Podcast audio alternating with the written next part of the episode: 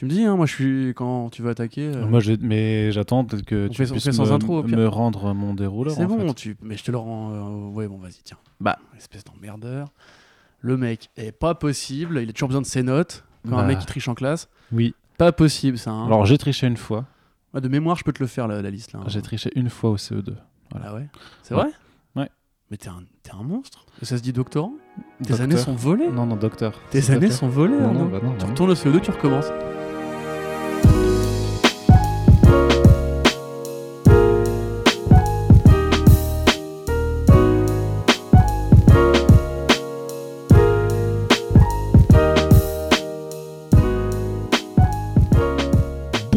À toutes et tous et bienvenue sur comicsblog.fr. Salut tout le monde, ça va Ouais Les hurles, la, oh, la foule pardon, est en furie puisque nous enregistrons ce podcast moule, en direct, en direct effectivement devant un public phénoménal.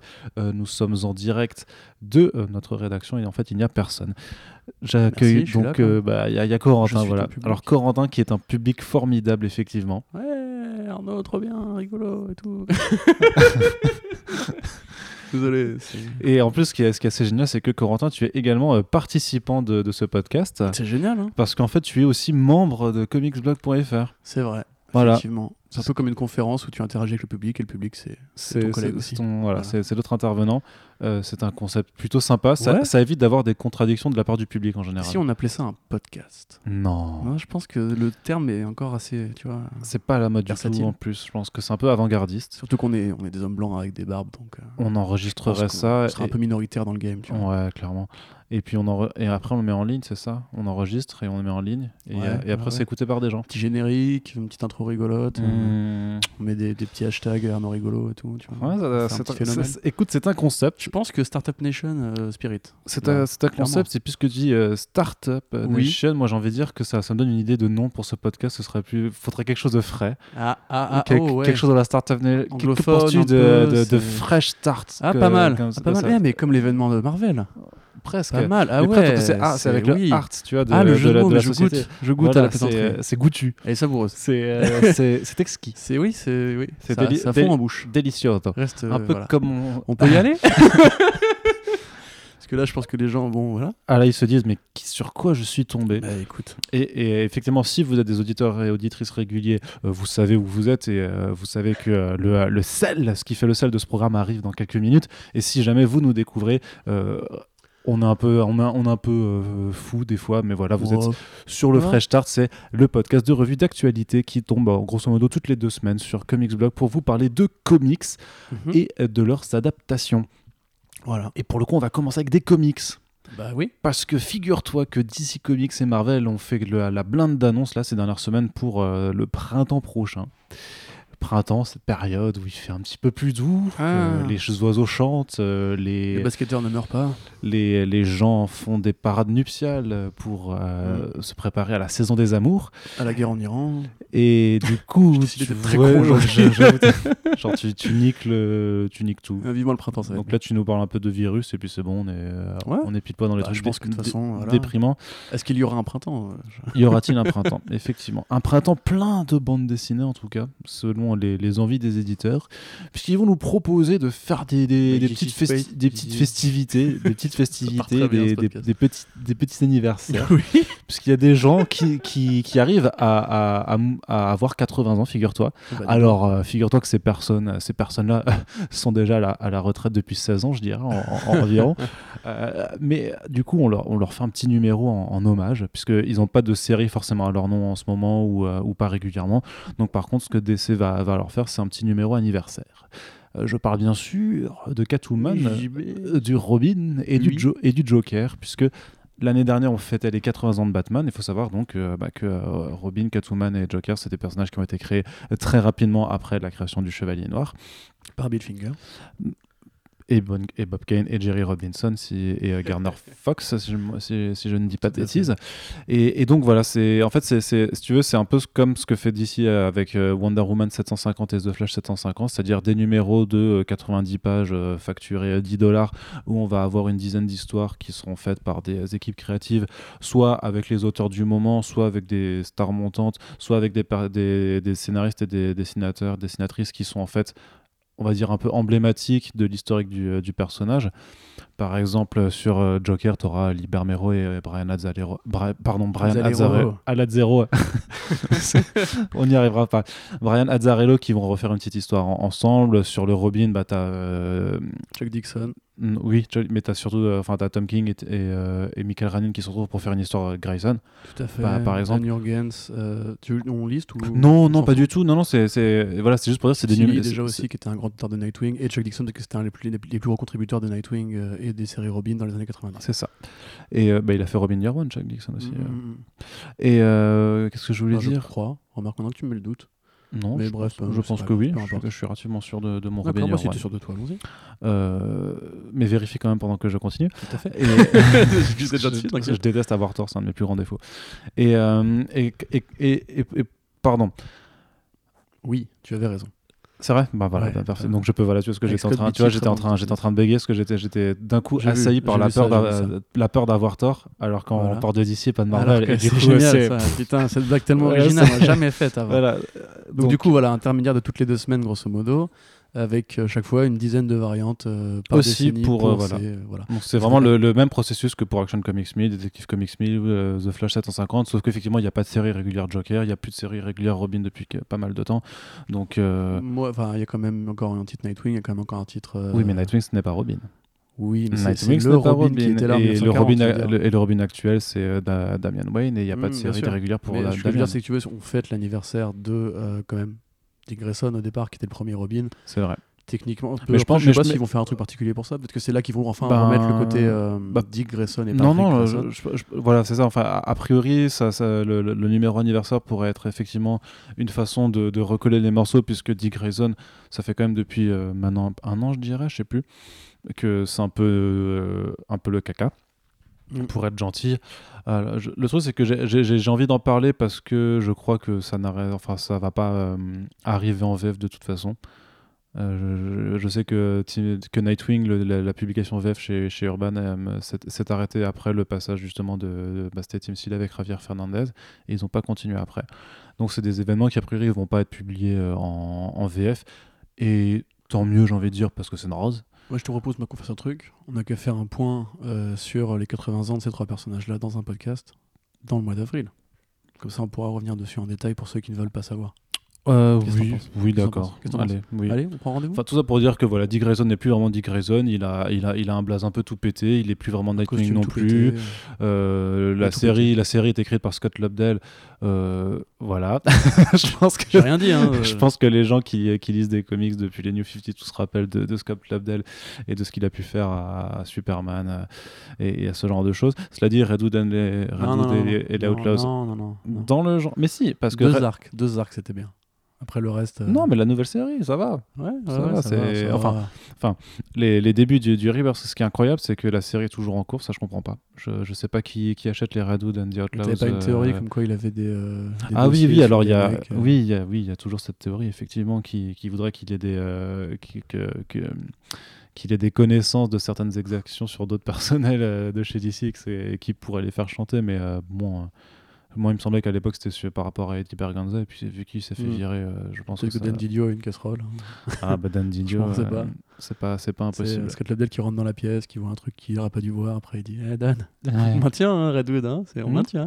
Allez. Hein ça se vend plus que 5, 5000 euh, exemplaires par mois, mais on va, on va le garder. Pour Catwoman, t'as as listé les grands, les grands noms? Bah, il y a non. Il y a Brubaker. Oui, si, mais si, bien sûr, Brubaker et Cameron Stewart. Tout à fait, ouais, donc pour le grand volume publié en VF d'ailleurs mais aussi euh, Paul Dini, Nocenti et euh, Adam Hughes quand même. Ouais. Et puis euh, Michael Ranin et Steve Wood. Donc quand même du, du, beau nom. Du beau nom, sauf pour Anne Nocenti qui elle par contre a été coupable pour le coup du, du run Catwoman oui, des New 52 qui était exécrable. Mais cela dit, quand on connaît aussi les errances qu'il y a eu euh, dans enfin, les ingérences éditoriales, notamment par rapport au New 52 et à cette période-là exactement, euh, quand tu vois euh, comment Gay Simon, par exemple, peut parler de sa période sur Bad Girl, je sais pas en fait s'il faut imputer la faute vraiment à Nocenti ou, ou à l'éditorial. Enfin, c'est un, mélange des deux qui a effectivement a donné quelques, quelques bonnes bouses, dont, dont ce Catwoman faisait partie. Catwoman, au final, moi, la, la seule période récente dont je me rappelle avec un certain plaisir, c'était quand elle était devenue. c'était Valentine. Ouais. Valentine, ouais. Bah, C'était quand elle était devenue euh, la reine de la mafia là. Et puis le début du, enfin le, là, les, débuts de la série de Joel Jones, quand c'est Joel Jones qui dessine, c'est Mhm. mortel. Quand elle dessine pas, c'est un peu moins bien et du coup ça reste un peu plus anecdotique. C'est pas, Ouais, je veux dire ça, ça, ça se lit sans déplaisir, mais c'est quand même quand tu la revois au dessin que c'est cool. Et d'ailleurs c'est dommage puisque elle s'en va du titre euh, en avril également. Tout à fait. Donc euh, un anniversaire, un numéro anniversaire, mais le départ d'une d'une artiste très douée euh, du, du titre. Euh, J'imagine que de toute façon, elle, avait sûrement euh, des plans définis euh, par rapport à son histoire et qu'elle va embrayer sur quelque chose d'autre. Et bah, là-dessus, on l'attend avec grand plaisir, puisque tu le sais très bien autant que moi, j'adore son dessin, son style, son ancrage très épais, sa- mise en scène, bref, je kiffe. Et du coup, ce que je ne kiffe pas par contre, c'est une annonce qui nous vient de l'autre côté, du côté de Marvel. Et alors que d'habitude, c'est toi, Corentin, qui nous fait souvent des coups. euh, euh, je, je râle, je rouspète contre Marvel. Mais là, pour le coup, ce sera peut-être à mon tour. Euh, De quoi s'agit-il? Eh bien, c'est une annonce euh, de- d'une réédition, en fait, du- d'une réédition extension, c'est assez bizarre, de God Loves Man Kills, donc euh, Dieu crée, l'homme détruit, récit iconique. Dieu aime l'homme détruit. Non, non, non, non, non, euh, en, en VF, le Ah, le titre officiel, c'est euh. Dieu crée, l'homme détruit. Je croyais que savais pas parler anglais. Parce que sinon, c'était euh, Dieu aime, l'homme tue, euh, donc tu vois. Bah oui. Mais du coup, non, ils ont, ils, ils, oui, oui. Mais dans la VF, c'est Dieu crée, l'homme détruit. Justement, donc récit iconique qui est d'ailleurs ressorti récemment chez, chez Panini. Vous avez une très bonne critique d'Arnaud Kikou sur le site.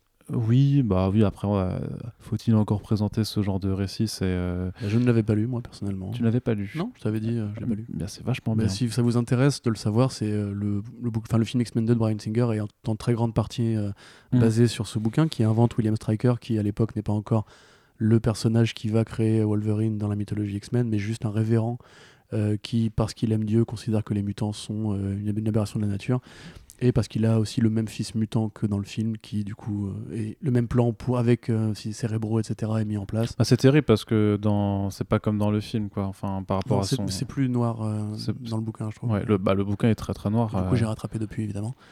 Et euh, du coup, là, ils vont faire une suite, grosso modo. Non, c'est pas une suite. Justement, c'est pas une suite. C'est parce que donc euh, à la base, euh, ça, ça a été publié en 1982. C'est un graphic novel. C'était à l'époque où justement le format graphic novel a commencé à se développer. Marvel avait lancé une ligne expressément pour ça qui s'appelait Marvel Graphic Novel. Ça, il me semble que c'est le quatrième, je crois, de, de la foulée, parce qu'il y avait eu, euh, ça avait commencé par la Death of Captain Marvel.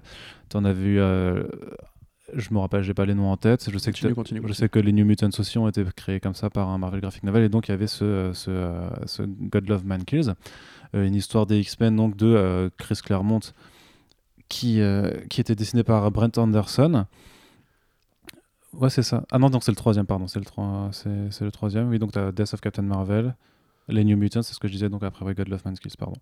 Donc euh, je sais pas si c'est dans l'ordre la, la, la page que tu as. Que tu, Bah, y a six, c'est par année. Donc, euh, Ouais, après, c'est Hulk Thing, The Big Change, Killer Raven, Daredevil, Love and War, etc. Très bon bouquin d'ailleurs. Mm.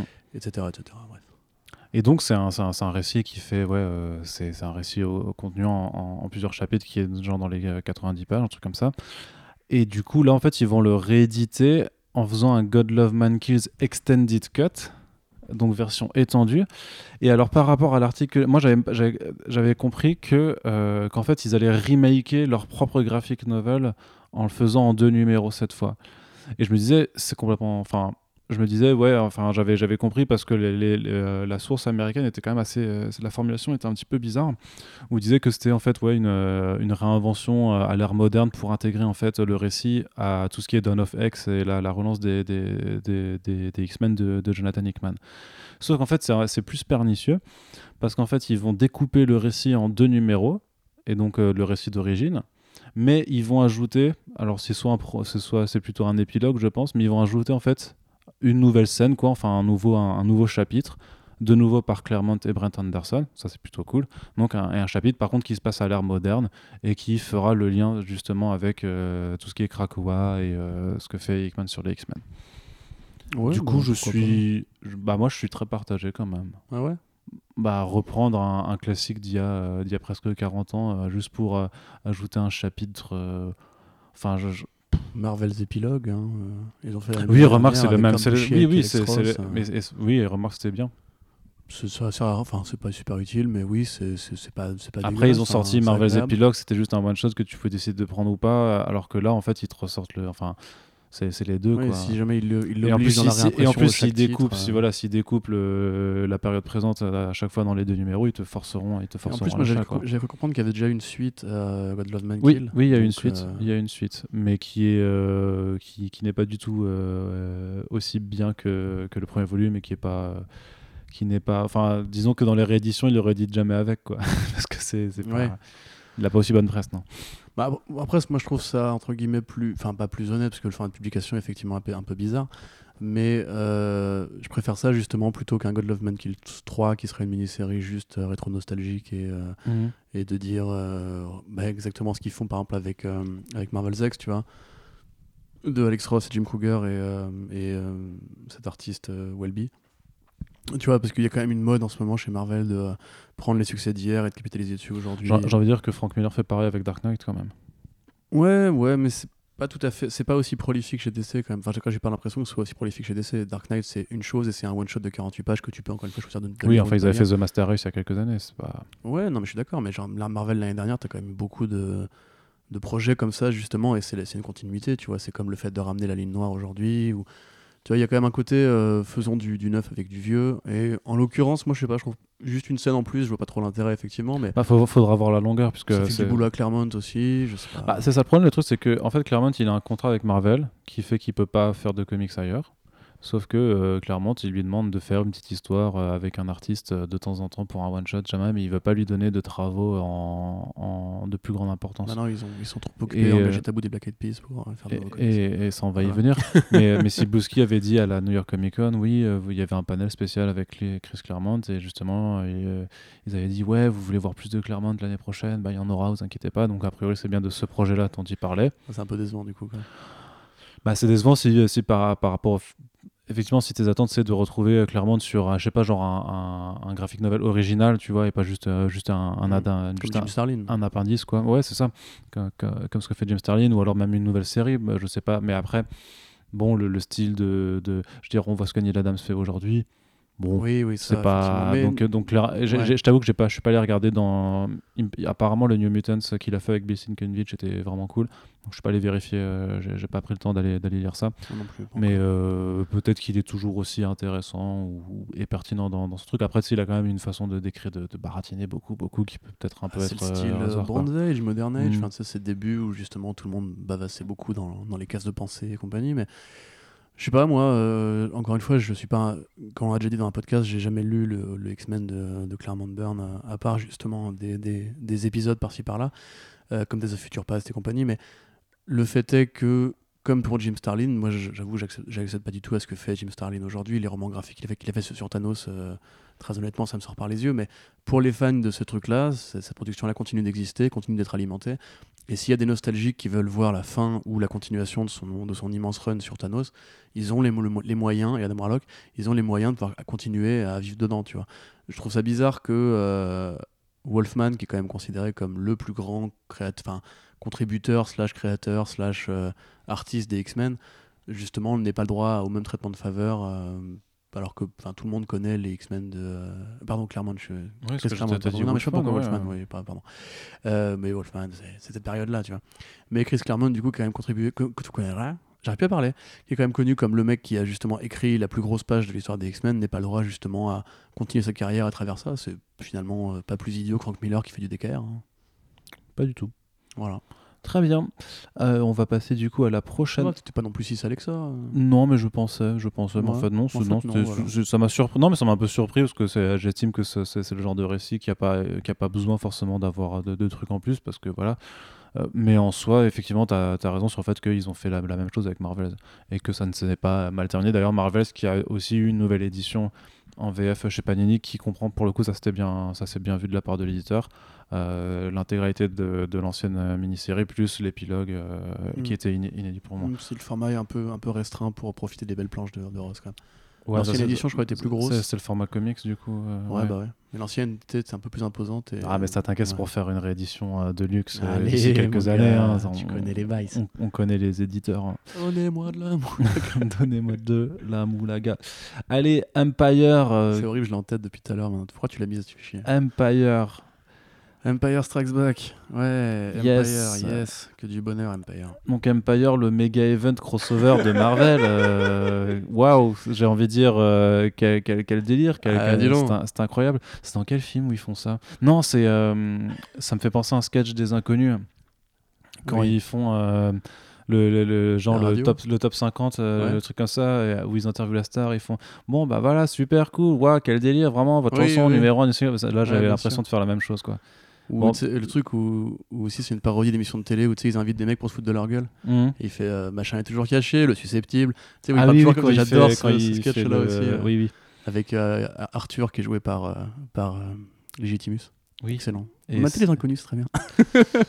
Euh, du coup, j'ai envie de dire oui, Empire, euh, le super crossover de Marvel. Waouh, c'est sans ça, c'est quel délire Des séries tie-in, euh, des, des- enfin des tie-in dans des séries, des mini-séries en supplément et un guide euh, et un handbook euh, pour comprendre un peu qui sont tous les personnages Marvel. C'est inattendu, on s'attendait pas du tout à ce que euh, Marvel euh, fasse plein de petits euh, à côté pour euh, son event. Et tout à fait, Arnaud. J'avoue que la surprise est totale et à la fois en même temps, pouvait-on vraiment s'y attendre? En vé- en vérité, connaissant Marvel, qui généralement est plutôt pudique avec la maximisation de profit, j'avoue que c'est un peu une nouveauté. Donc en l'occurrence, en l'occurrence, nous allons avoir Avengers Empire euh, de Jim Zun et Carlos Magno et, euh, et Spider-Man Empire de Taran Killam et Diego Orlotegui. Ce qu'on précise aussi, c'est qu'a priori, euh, on est prêt à mettre notre main à couper que pour le mois de mai, il y aura d'autres Ah tie-in, oui, oui, oui, non, d'autres mini-séries puisque c'est un titre euh, quand même qui, qui arbore l'intitulé Avengers Fantastic Four Empire, euh, pour bien préciser que ça fait quand même intervenir deux des plus grosses équipes euh, de, de la Maison des Idées. Euh, là, on a déjà une mini-série, du coup, Avengers Empire. Vous vous, vous, vous doutez bien qu'il va y avoir une mini-série Fantastic Four Empire aussi. C'est ça. Puis en plus, là, la, mini-série est particulièrement. Enfin, les deux euh, qui sont déjà annoncés sont assez besogneuses, puisque euh, très clairement, on t'explique que ça s'appelle Avengers, oui, mais c'est quelques Avengers. C'est-à-dire qu'en gros, ça peut être n'importe qui chez Marvel, puisque plus ou moins tous les personnages ont déjà été des Avengers. Donc là, c'est les Agents of Wakanda qui vont en mission pour le Savage Land, parce qu'apparemment, les, les Kree Skrull, du coup, attaquent la Terre. Donc c'est le, le, le plot maintenant, on le connaît. C'est les Kree Skrull fédérés autour de euh, Kling, qui du coup est un rejeton des deux races. Si je dis pas de bêtises, hein. Tu me regardes bizarrement. Euh, maintenant sont dans une union euh, galactique et décident d'attaquer la Terre. Les Avengers sont envoyés pour les stopper. Les Fantastic Four de leur côté vont essayer de négocier. Négocier. Euh, et du coup, bah voilà, euh, on imagine qu'il va y avoir des batailles sur Terre comme pour, euh, comme pour War of the War of the Realms, en fait. Voilà, en fait, ça va être des tie de différents corps qui vont affronter des. Ou même, enfin, même Secret Invasion, tu vois. Donc là, en l'occurrence, effectivement, Agents of Wakanda au Savage Land. Donc je vois pas vraiment pourquoi ça s'appelle Avengers. Mais bon, c'est pas grave. Effectivement, il y en a qui sont Avengers dans l'équipe. Et, et Captain America, voilà. Euh, et Spider-Man euh, Empire. Donc là, rien à voir. C'est juste Spider-Man qui va bastonner un Skrull euh, à New York. Voilà, un nouveau vilain Skrull euh, à New York. Bon, euh, voilà, moi je Ça a l'air passionnant. ça, ça a l'air non, mais deux incroyablement secondes de sérieux, tu voulais que je bitch sur Marvel, c'est le moment, voilà, profitons Oui. Euh, bon, c'est le jeu, les tie on a l'habitude, mais il y a Oui. déjà pas mal Personne de ne tie-in, nous force à euh, les acheter. effectivement. Cela dit, alors moi je vais me faire l'avocat du diable. Vas-y, alors là. ah, avocat. Oui, euh, très cher Corentin, je, je vois que vous êtes plein de défiance envers euh, mon, mon client, Marvel, mais j'aurais deux choses à vous dire. D'une part, on ne vous oblige pas euh, à acheter ces tie Si vous ne les voulez pas, il suffit de cliquer sur la petite croix rouge en haut à droite. Et de deux, ça donne du travail à des scénaristes et des artistes. Ah merde, t'as déjà fini, je voulais te filmer. Euh, oui, tout à fait, votre honneur. Euh, non, mais c'est pas la question, c'est ça se file du travail, mais très bien, il pourrait faire des travaux plus originaux, tu vois. Objection Objection, votre honneur. Mais euh, voilà, enfin, en l'occurrence, j'ai envie de dire oui, effectivement, c'est le jeu, les tie mais il y a déjà Iron Man 2020 qui a déjà pas mal de tie Là, en l'occurrence, on n'est même pas spécialement dans la, la promesse d'événements cosmiques. D'événements d'événements cosmiques qu'on nous avait prévu puisque là on est clairement sur Terre et Spider-Man va faire du Spider-Man sauf qu'on rajoute juste un scroll dans l'équation pour dire regardez c'est lié un petit peu gna gna gna ça sert à rien. C'est vraiment genre c'est vendre des numéros gratos. Enfin, c'est, c'est- Ah bah non, ah non, alors pour Oui, le coup, non. pour le coup, Mais je veux dire, sans, sans raison. C'est je préfère. Je, je préfère vous arrêter tout de suite. euh, les numéros ne seront pas vendus gratuitement. Ils seront à Oui. 4 dollars l'unité. Euh, hein. la parole va à Maître Kikou. Exactement. Mais non, mais voilà, tu vois, c'est, moi je trouve ça un peu bête. Et euh, typiquement, ce qu'on nous vendait comme un petit peu un game changer euh, pour parce que c'était ça un petit peu un incoming. Oh là Oui, là, mais- Vous allez voir, ça va redéfinir toutes les années à venir. Et, et Marvel 1000 et compagnie. Et finalement, bon, déjà Marvel 1000, il n'y a, pas- Mais- y a pas encore de payoff. Laisse-moi parler. Il n'y a, a pas encore de payoff sur euh, le. Ça va être le euh, Rider. Rider, ouais. Là, très clairement, c'est juste un event à la con de plus pour en- encore jouer avec la nostalgie de la garde Chris Krull, qui est quand même un mythe super récurrent dans l'univers Marvel. Euh, je- je- L'équipe créative pas non plus euh, folichonne. Et puis on, voit très bien comment ça va se passer. Enfin, il va pas y avoir de grosses conséquences, à part pour les, les cris et les scrolls. La Terre elle-même va pas être détruite, etc. Tu vois. Mais ne peut-on pas porter la faute, en fait, sur votre crédulité à croire chaque année que Marvel va révolutionner son univers à force d'events? Nous, nous savons Non, très vrai, bien dans, dans les locaux avec Monsieur Sebouski ici présent Salut les gars. euh, que nous euh, Ah non, il, a, faisons... il a- il a un accent japonais, rappelle-toi. Oui, non. non, non, tu ne m'auras pas. Non, non, non, je tiens encore à Non mais ma- voilà, bref après, bon, Mar- Marvel qui fait du Marvel comme d'habitude. euh, moi, je- du coup, bah, ça me donne pas envie de lire la série. Euh, très clairement, je lirai aucun de ces tie et j'en ai rien à foutre. et non, franchement, j'en j'en ai marre en fait. Tu vois, le, le temps, les journées sont courtes. Il y a plein de très bons comics qui se font en indé ou même en, en mainstream de chaque côté de l'équation. Je... Et puis c'est encore une fois la même stratégie d'in- d'inonder le marché tout le temps, avec tout le temps un Oui, event, puisque il ne faut pas oublier qu'on aura également Outloud, donc euh, un, un- un- une sorte de micro-événement pour, les, euh, pour la jeunesse Marvel. Du coup, donc avec les, euh, les Champions, les euh, Mm. Power Et ouais. Pack et, Les New Warriors. et les New Warriors. Ça, pourquoi pas à la limite? Parce que c'est pas vraiment un événement fédéré autour d'une trame principale qui va avoir des tie c'est plus. Bah, quand même, t'as Outloud le one oui. shot, puis après t'as quand même la série principale Champions euh, sous-titrée Outloud, et t'as les deux autres titres à côté aussi. Tu Mais vois. c'est le principe d'un univers partagé. Tu vois, Mm. quand il se passe un truc conséquent qui impacte tous les jeunes héros, Ouais. euh, bon, en l'occurrence, il lance des nouvelles séries. Mais Ce que je veux dire, tu vois, Bah c'est oui. qu'à la limite, si euh, ils avaient fait Empire et que dans la série Spider-Man, qui est du coup en continuité avec le reste de Marvel, il y avait un scroll qui débarquait, moi je dirais bah oui, c'est logique, c'est un univers partagé. Forcément, s'il se passe un gros truc dans l'espace. Mais, mais, mais, avec les mais ils vont en faire en plus des tie-in aux events, ils vont quand même en faire aussi. hein. Oui, oui, mais je, Ils ont annoncé Je les sais, numéros déjà. hein. mais en l'occurrence, tu vas prévoir une mini-série exprès pour ça, alors que juste l'autre, a priori, la série Spider-Man va, va- va se dérouler sans encombre et continuer les plans de Nick Mhm. Spencer. Ça a l'avantage de laisser travailler, oui, mais en même temps, l'univers partagé, ça marche pas comme ça. Ça laisse travailler Nick Spencer tranquillement, sans, sans forcément l'importuner tous les trois mois, puisqu'ils font quand même des, des- des choses assez régulièrement. Et comme je te dis, ça donne du travail à un, un scénariste et à un artiste. hein. Et Ouais. à un lettreur, un encreur. Et ça étouffe le euh, marché. Et ça crée Ah. de l'événement factice avec un accélérationnisme horrible qui ne laisse pas la place aux Non, mais l'événement factice, comme dit, sur le marché du single. Li- libre, libre lectorat de. de Mais tu non, sais, mais, mais ça marche pas comme ça. C'est le marketing qui fait vendre. Non, si mais si on- tu vois des promos tous les jours pour Empire, tu vas acheter Empire. Oui, enfin d'une d'une façon, mais il y a quand même aussi des gens qui, qui débarquent et qui découvrent et qui, pour qui ça va être leur premier event. Et rappelle-toi, enfin je sais pas, moi je sais qu'à tu peux l'époque. pas rentrer dans Empire comme ça. Il faut connaître un petit peu les, les, les bails de Marvel. D'où le handbook. Ah voilà. Ah bah oui, Habile. non, Ah, mais bonne stratégie. Oui, non, bah oui, mais économiquement, pour comprendre, pour hein, comprendre mais- euh, qui sont tous les personnages Marvel, qui sont les Avengers, qui sont les Kree, qui sont les Skrulls, qui sont les Fantastic Four, et apparemment il y aura des nouveaux, des, des- sont quelques, les cris, ils sont les scrolls. Putain, bon courage les gars. que- quelques Il va, nouveautés. il va être épais comment ce handbook euh Oh, 90 pages Genre, non il les même pas. Au début, après il y a les Non, je crois que c'est 48 pages, 4,99. euh, Et en fait, le- on a fait des cris. Voilà. Non, mais je suis pas très, pas très hâte du coup, moi. Mais euh, Outload, à la limite, pourquoi pas Parce qu'effectivement, euh, ça participe justement d'une envie de faire une sorte de petite ligne qui va avancer en commun. Mhm. Euh, ça ramène des personnages qu'on n'a pas vus depuis, depuis assez longtemps, contrairement aux Agents of Wakanda et à Spider-Man. Et euh, voilà, en plus, c'est Heavy Wing qui, du coup, bah, continue de faire un peu son trou chez Marvel. Il y a euh, des équipes créatives qui. me- J'arrive pas à m'en souvenir tout de suite là, mais c'est justement ce sont des mecs qu'on voit plus rarement sur des projets de, ce- de cette envergure.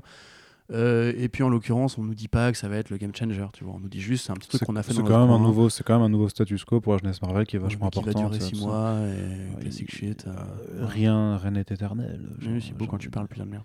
Mais voilà, donc en Mar- Marvel comme d'habitude. Mais du coup, la, la, la série Punisher vs Barracuda, non? Ah ça c'est bien ça. Ça c'est bien? Ça c'est très bien ça. Ah Ça, ben je vois qu'on. Ah c'est Ah, t'as mon changé, t'as Ah, retourné ta veste. Ah, C'est- tu sais, c'est incroyable. Je ne fais qu'un seul geste. Euh, Alors explique-moi pourquoi Punisher. ça par contre c'est bien. eh ben, mis à que ça part- ramène Barracuda. Mis à part ton amour du Punisher vu que tu es d'extrême droite. Oui, tout à fait. Bah comme euh, voilà. D'ailleurs, un édito arrivera bien- bientôt un jour peut-être euh, sur le Punisher et l'extrême droite. Bah pourquoi c'est bien? Alors effectivement, euh, mini-série en 5 numéros, donc déjà c'est pas trop impactant on va dire. Le Punisher actu- actuellement n'a pas de série régulière. Elle a été arrêtée après la mort euh, supposée de Frank Castle. Évidemment il est pas mort, c'est pas un spoil de dire qu'il est pas mort parce que c'est Frank Castle et il est pas mort. Et du coup bah, Marvel évolue un peu dans les projets parallèles ou tiers avec justement le retour de Garth Ennis euh, d'un côté avec deux mini-séries, Punisher Soviet d'un côté qui est dans la continuité on suppose de euh, son volume de Punisher qui est très très long comme vous savez et Punisher Get Fury qui arrive bientôt, qui sera aussi une, façon pour lui de revenir à Nick Fury, qu'il avait aussi écrit à une autre, époque. Donc c'est Garth Ennis, c'est euh, les artistes qu'il aime bien, Goran Parloff et euh, Jason Burroughs. Donc déjà c'est bien parce que ça permet d'exploiter le personnage tout en le confiant à son auteur et à ses artistes de, de cœur. Pour les mecs qui ont adoré par exemple le Punisher de Platoon, ça fera une, aussi une sorte de complément. Euh, et de l'autre côté, bah, du coup, on a cette mini-série Punisher vs Barracuda qui a l'intérêt d'avoir déjà des Clan au dessin. Declan Shanway, donc le génie qui a travaillé avec euh, Warren Ellis sur Moon Knight et qui prépare actuellement un volume qui s'appelle Bog Bodies chez Image Comics, un roman graphique qui a l'air juste extraordinaire et j'ai très très très hâte de lire ça et qui est un très bon euh, dessinateur au demeurant. C'est encore une fois du coup une bonne, façon d'occuper l'espace en attendant que Castle revienne dans le canon euh, des séries régulières, sachant que le volume de Rosenberg n'était pas forcément foufou, il y avait des bons débuts, mais ça s'est très vite perdu et je pense que tu seras d'accord avec moi dans de la violence gratuite et euh, pas forcément. Enfin, c'est vraiment un délire particulier. Quoi. Il, faut aimer ce, ce style de, de série ultra brutale qui développe pas forcément un propos, mais dont le but est juste de, de défourailler du vilain. C'est ça. Voilà. Donc là, actuellement, moi, ça me va. hein. bah, moi, ça m'allait un peu, mais c'est vrai que sur le long terme, parce que j'ai quand même lu tous les numéros, ça, ça devient très répétitif très vite et t'as une sorte de façon un peu Scott Snyderienne de faire toujours gagner le Punisher dans chaque situation. Mhm. Genre, le, le mec, c'est un mastermind incroyable qui bat, qui bat tous les Avengers tout seul. Euh, T'es genre, ouais, peut-être pas non plus. Enfin, Mhm. c'est aussi un être humain. euh, C'est un Uber, pouvoir, un. Uber Punisher quoi. Un petit peu, ouais. Et euh, du coup, moi, j'attends impatiemment la reprise. Je veux voir ce que Marvel va faire euh, avec ce personnage-là à l'avenir. Et pour l'instant, justement, ils ont une bonne façon d'occuper l'espace. Avec justement le vilain Barracuda, donc qui est peut-être l'un des, si pas le plus grand vilain de l'univers Punisher Max. Pour ceux qui ne savent pas, donc Punisher Max, qui est une ligne à part du Punisher de la ligne Marvel Max, qui n'évolue pas dans la continuité normale de Marvel. Et Barracuda, qui est euh, un, un- un enfant à problème, euh, un jeune noir qui, on va dire, euh, était plus ou moins battu par son père, qui après été dans les bérets verts, parce que c'est Garth Ennis qui l'a créé, donc forcément c'est un militaire, qui a fait différentes opérations à l'international et qui s'est servi de ses, de ses prérogatives de soldat pour entretenir un trafic de drogue. Puis après, qui a croisé le chemin de Frank Castle, ils sont beaucoup affrontés, il est très cruel, très très cruel, très charismatique, très fou. Euh, on pourrait dire que c'est un peu le Joker du Punisher, même si d'aucuns diraient que c'est Jigsaw, mais personnellement je préfère largement Barracuda à Jigsaw par exemple. Donc voilà, c'est super cool de le revoir, parce que c'est vrai que la, la ligne Max manque un peu aujourd'hui, c'est quand même pour beaucoup de gens le plus gros chapitre qui a jamais été écrit sur le Punisher. Donc euh, j'ai assez hâte. Ed Brisson, qui en plus pareil, est un mec qui sait défourailler quand il faut défourailler. C'est pas le meilleur scénariste de Marvel, mais c'est un mec qui aime bien justement ces personnages de, de gueule cassée euh, arme, à feu. Donc c'est bien, et en l'occurrence, voilà, encore une fois, ce n'est que, que, que 5 numéros. Euh, c'est pas engageant, bon artiste, euh, scénariste correct, personnage intéressant, et ça se passe à Malibu, donc ça change un petit peu la dynamique très new-yorkaise du, du Punisher, où on est toujours dans cette espèce de ville un peu grise et tout. Là, Frank Castle va prendre des couleurs et euh, dégommer des trafiquants de Miami. Et donc ça fait plaisir, j'ai envie de dire. Voilà, tout à fait. Bien voilà, c'était l'instant hashtag Corentin monologue. hein. Effectivement, ouais. je te laissais dérouler tout ton amour du Punisher, euh, comme tu aimes si bien le dire. Le Punisher, mais par contre, alors j'ai Le envie de Pun- te dire, euh, parce qu'on va passer, justement, là, je suis en train de, sou- de souffler le chaud et le froid avec toi. Tu vois, là, je suis en train d'appuyer sur le bouton de ton ascenseur émotionnel. C'est-à-dire que je te donne des, Oui, des sujets, des sujets où tu as envie de te vénérer. Ouais. Et, et des sujets après où tu, tu deviens tout mielleux, comme ça, Ah. tout, tout sweet. Et là, du coup, je vais de nouveau appuyer sur le bouton qui descend vers le bas, Eh. puisque, a priori, enfin, je pense, hein, tu me diras peut-être que je me trompe. Je sais pas. T'a- T'aimes bien les Black Eyed Peas, toi? Euh, ça dépend dans quelle période. La, la période Boom Boom Pow. Ou pas ou non. Non, J'aime bien pas la période Elephant et euh, Monkey Business. Ouais, c'est vieux, mec. On, c'est, Ouais. c'est Ah, c'est c'est encore des classiques. c'est il y a hein. plus de 15 ans. quoi. Franchement, ouais. Just shut up, shut up. Ouais, C'était c'était, très très vieux, quoi. Mais d'ailleurs, Fergie n'y est plus, j'ai découvert ça. Bah non, bah J'écoute non. depuis tellement longtemps que. Puis longtemps, bah, Fergie, en plus, elle a fait une, euh, elle a fait une carrière solo, quoi. de Ouais, toute ouais, façon, donc, ouais, euh, c'est ça, si, oui, peut-être. Milf, tout ça. Hmm. Bon délire. C'est la cancel culture qui frappe Arnaud Kikou aujourd'hui. Non, du tout. Bah Non, non, le clip non. de Milf, il était marrant en plus, quoi. Ouais. La chanson était pas trop. Ah, c'est vraiment une chanson, pardon, je croyais que tu Oui. l'appelais MILF. Non, non, elle avait fait un clip comme ça, une chanson et un clip qui s'appelait Milf et qui était plutôt rigolo, quoi. Je me suis arrêté à son feat avec Snoop Dogg. Ça, j'ai pas écouté par contre. Mais bref, nous ne sommes pas sur un blog musique, hein, bien entendu. Sinon, bah, euh, nous n'aurions plus d'éditeurs ni d'auditrices, puisque nos goûts musicaux sont horribles. N'est-ce pas, Corentin Non, ça va. Ah, bah, Cor- Corentin, je, je te vois qu'à chaque fois c'est vrai que tu, tu comptes pour deux euh, au niveau C'est vrai. musicaux horribles. euh, Effectivement. en Après, on vous fait une chronique spéciale sur Doja Cat, hein, ça, je, je vous le promets. Doja Cat, c'est pas, c'est pas horrible. Hein. Mais c'est génial, Doja Cat, justement. ouais. Euh, Qu'est-ce que je voulais te C'est dire pas Oui, génial, c'est bien. non, c'est génial. C'est sympa, C'est génial. agréable. C'est trop bien. C'est le feu. Mais ce que j'ai envie de te dire, c'est que euh, si tu aimes les Black Eyed Peas, tu seras ravi d'apprendre que Tabou euh, des Black Eyed Peas euh, va nous faire un, un petit titre Werewolf by Night. Et non, c'est pas une chanson, hein, c'est bien un comics, un comic book chez, chez- Katy chez Perry et. Fergie, mais bref, peu importe. Ouais, bon, ben tabou. Alors, effectivement, ça peut paraître. Enfin, ça peut prêter à sourire. euh, de Sachant que ce n'est pas la première fois que Marvel fait appel à des gens extérieurs comics. hein. Par exemple, ils ont fait aussi des comics avec CM Punk, le catcheur de la WWE. Ouais, ouais, puis même avec beaucoup de musiciens, hein, c'est pas du tout nouveau. Façon, les, les musiciens en général, euh, enfin pas en général, mais il y a beaucoup de musiciens qui ont fait du comics. Tom Morello, guitariste de Red Against the Machine, euh, a fait du comics, et Audioslave a fait du comics. euh, Gérard Way. j'avais, oui, effectivement, j'avais fait une liste, si ça vous intéresse de la retrouver dans, dans la news. Euh, mais en l'occurrence, euh, donc Ta- Tabou, effectivement, donc son vrai nom étant euh, Jimmy Gonzalez, euh, non, Jimmy Gomez. Ah putain, merde. Bref, ce personnage public que tout le monde connaît comme le natif américain slash latino des Black Eyed Peas euh, a euh, déjà en fait une, une micro carrière dans le comics puisque au moment de leur album, euh, leur dernier album, les Black Eyed Peas avaient mis un comics en ligne avec Marvel qui, euh, alors j'ai eu beaucoup de mal à le trouver en fait. Du coup, je ne pourrais pas vraiment vous dire si c'est bien ou pas bien, très honnêtement.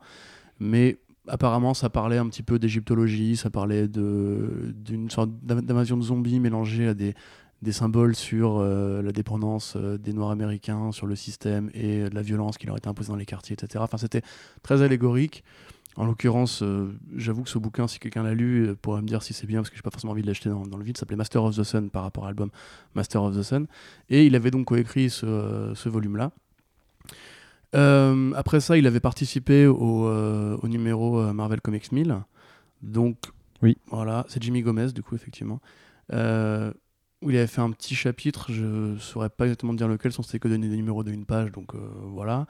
Et effectivement, bah, ça l'intéresse apparemment de continuer à écrire pour Marvel, puisqu'il y a un retour du personnage de Werewolf by Night, donc un personnage inventé dans les années 70 par Roy Thomas, à l'époque où c'était la mode des, des personnages monstrueux, euh, Swamp Thing, Man Thing. Euh, À la Hammer, un peu. Ouais, un petit peu. Bah, de toute façon, c'était une époque où le cinéma d'horreur et euh, on a commencé à redigérer un peu l'horreur gothique. euh, parce que je crois que la Hammer, c'est un peu, encore un peu avant. Mais il y avait ce côté un petit peu, oui. Enfin, c'est dans la, continuité, c'est de la- voilà. donc, donc, dans la continuité avec un peu la, la fin du, euh, du Comics Code Authority, en fait, de voir que les, les éditeurs mainstream pouvaient s'adonner aussi à des titres euh, portés vers l'horrifique pour prendre le pas sur ce qu'avait fait ici Comics. Tout à fait, ouais. Et du coup, euh, donc c'est aussi là quoi, qu'a été inventé Morbius, par exemple, pour vous Mhm. donner une idée. Et effectivement, tout ce qui est euh, Man Thing, Swamp Thing, euh, etc. Donc le Werewolf by Night, ça n'a jamais été un personnage ultra populaire, mais c'est quand même là qu'est apparu Moon Knight euh, pour la toute première fois. Donc il est retenu par l'histoire des comics pour ça. Et en l'occurrence, ça se présente comme un, comme un récit de loup-garou tout à fait classique. euh, qui va du coup mélanger parce que Jimmy Gomez, parce que Tabou des Black Eyed Peas, euh, une sorte de proto-propos sur, euh, Sur le- les natifs natif américains. Oui, la culture qui va avec, puisque je pense pas que ce soit nouveau, mais dans le cinéma d'horreur ou dans la culture populaire, on a tendance à un peu associer les deux, euh, du fait des rites, du fait de l'esprit de la lune, etc. Enfin, toute cette culture, un peu justement, aussi, euh, ouais. cette culture euh, un peu animiste euh, qui avait tendance justement à vivre plus proche de la nature et compagnie. Euh. J'ai envie de dire que dans Twilight, ils étaient aussi natifs américains, non, les, les loups-garous? C'est pas impossible. Ou en tout cas, ils étaient quasiment tous latinos. Après, je Mm. sais Ou plus latinos, exactement c'était, tout, ouais. mais je suis pas très, je suis pas un vrai expert de Twilight. Moi mais, non euh, plus, mais. Donc voilà, euh, grosso modo, donc c'est c'est marrant pour ça. Euh, ce sera euh, Jack Andoff qui avait déjà travaillé avec euh, Benjamin Jack Andoff qui a travaillé avec Tabou sur euh, Master of the, of the Sun qui va l'aider encore une fois à écrire le script et Scott Eaton au dessin et Mike McCone Ça, par contre, c'est pas une bonne nouvelle, quoi. Ouais, bah de toute façon le projet moi, euh, c'est vraiment pas ouf, quoi. le projet m'excite qu'à moitié, je trouve ça marrant d'ajouter encore un musicien à l'histoire des comics parce que voilà, et puis si, si, ça donne envie de- à Tabou d'après de travailler là-dessus. Mais à la limite, j'aurais préféré qu'il fasse justement une sorte de, de saga un peu euh, hip-hop fa- hip-hop Family Tree avec les Black Eyed Peas, ce serait, aurait été plus intéressant, tu vois. Je pense que Piscor aurait peut-être pu être intéressé. Que là, pour le coup, le Werewolf by Night, en plus, moi je suis pas du tout client d'histoire de loup-garou. Euh, c'est pas, un- c'est pas un mythe qui m'intéresse particulièrement. Du coup, je sais pas trop quoi en penser. J'ai l'impression d'avoir déjà vu ça ailleurs. En fait, j'ai en plus le côté natif américain. euh, Après, il y avait. euh, je sais que j'avais vu des rumeurs euh, que j'avais pas relayées, mais euh, des habitués Scoopers qui disaient que, Were- que Werewolf by Night euh, allait arriver dans une série euh, tôt ou tard. euh, je sais plus ouais, sur quel projet. c'est un spin-off de. Outlawed en fait. euh, la série apparemment. Non, mais je dirais une série Disney Plus ou un, Ah un ouais? film. Oui, oui, il y avait des. euh, Ouais, je- bon, ça après, ça peut, ça peut être vrai ou faux, mais, euh, mais du coup, ça m'a quand même, en fait, ça m'a plus donné envie de lire euh, le bouquin Masters of the Sun, qui, euh, voilà, va chercher des référents un peu, comme le font les Black Eyed Peas en fait depuis le début de leur musique, ils vont toujours chercher des, des petites références historiques, culturelles, euh, un peu de bizarrerie par-ci par-là, tu vois, pour en sortir une, une sorte de mélange un peu, un peu moderniste et robotique et compagnie. En fait, ces fameuses références dans My Humps, euh, qui, Ouais. est incroyable, hein, bien sûr. Petite référence Ouais, historique. C'est euh, peut-être pas le meilleur exemple, mais voilà. Mais c'est un très bon morceau par contre. hein. Ouais, bien sûr. Donc voilà, bon, c'est rigolo pour, le, pour la forme. Et oui, il y a aussi un truc hein, intéressant à, à citer là-dessus, c'est que du coup, pour Werewolf by Night, ils ont été chercher l'artiste, alors c'est Takashi Okazaki, je crois, qui euh, va se charger des couvertures variantes. C'est ça, Takashi Okazaki, qui est le mec qui a créé Afro Samurai, et qui est un gros fan de Marvel, qui a travaillé à l'animation sur Batman Ninja et euh, les X-Men de Madhouse. Et qui avait aussi fait un mini comics Blade euh, pour accompagner la BO du film Blade Trinity. Alors tu sais, à l'époque, il y avait les CD, il y avait les petits leaflets à l'intérieur. Rappelle-toi, à l'époque, on Ouais. achetait de la musique en physique, c'est un truc incroyable. Et du coup, il y avait un petit. bah, les vinyles, ouais. Voilà. Mais euh, du coup, voilà, il y avait un petit leaflet trop mignon euh, qui accompagnait le truc. Et du coup, bah, quand CB Cebulski te dit que c'est son premier travail chez Marvel, il manque à CB Cebulski. Et voilà. c'est c'est- c'est- c'est ce Mais du coup, tu ment, non, hein. C'est- C'est c'est son premier travail régulier chez Marvel, quoi. Bah les couilles. C'est- Bah non, c'est un mais non, mensonge. mais voilà, un c'est- mensonge, c'est- Arnaud c'est- Kikou. C'est un, un demi-mensonge, n'est pas un vrai c'est- mensonge. C'est juste une variante, c'est pas régulier du tout. hein. Il va pas. Bah, t'as dit qu'il allait faire les variantes. Non, ils ont Ah, en fait, il en fait qu'une seule. Mais peut-être qu'il en fera pour les autres numéros aussi.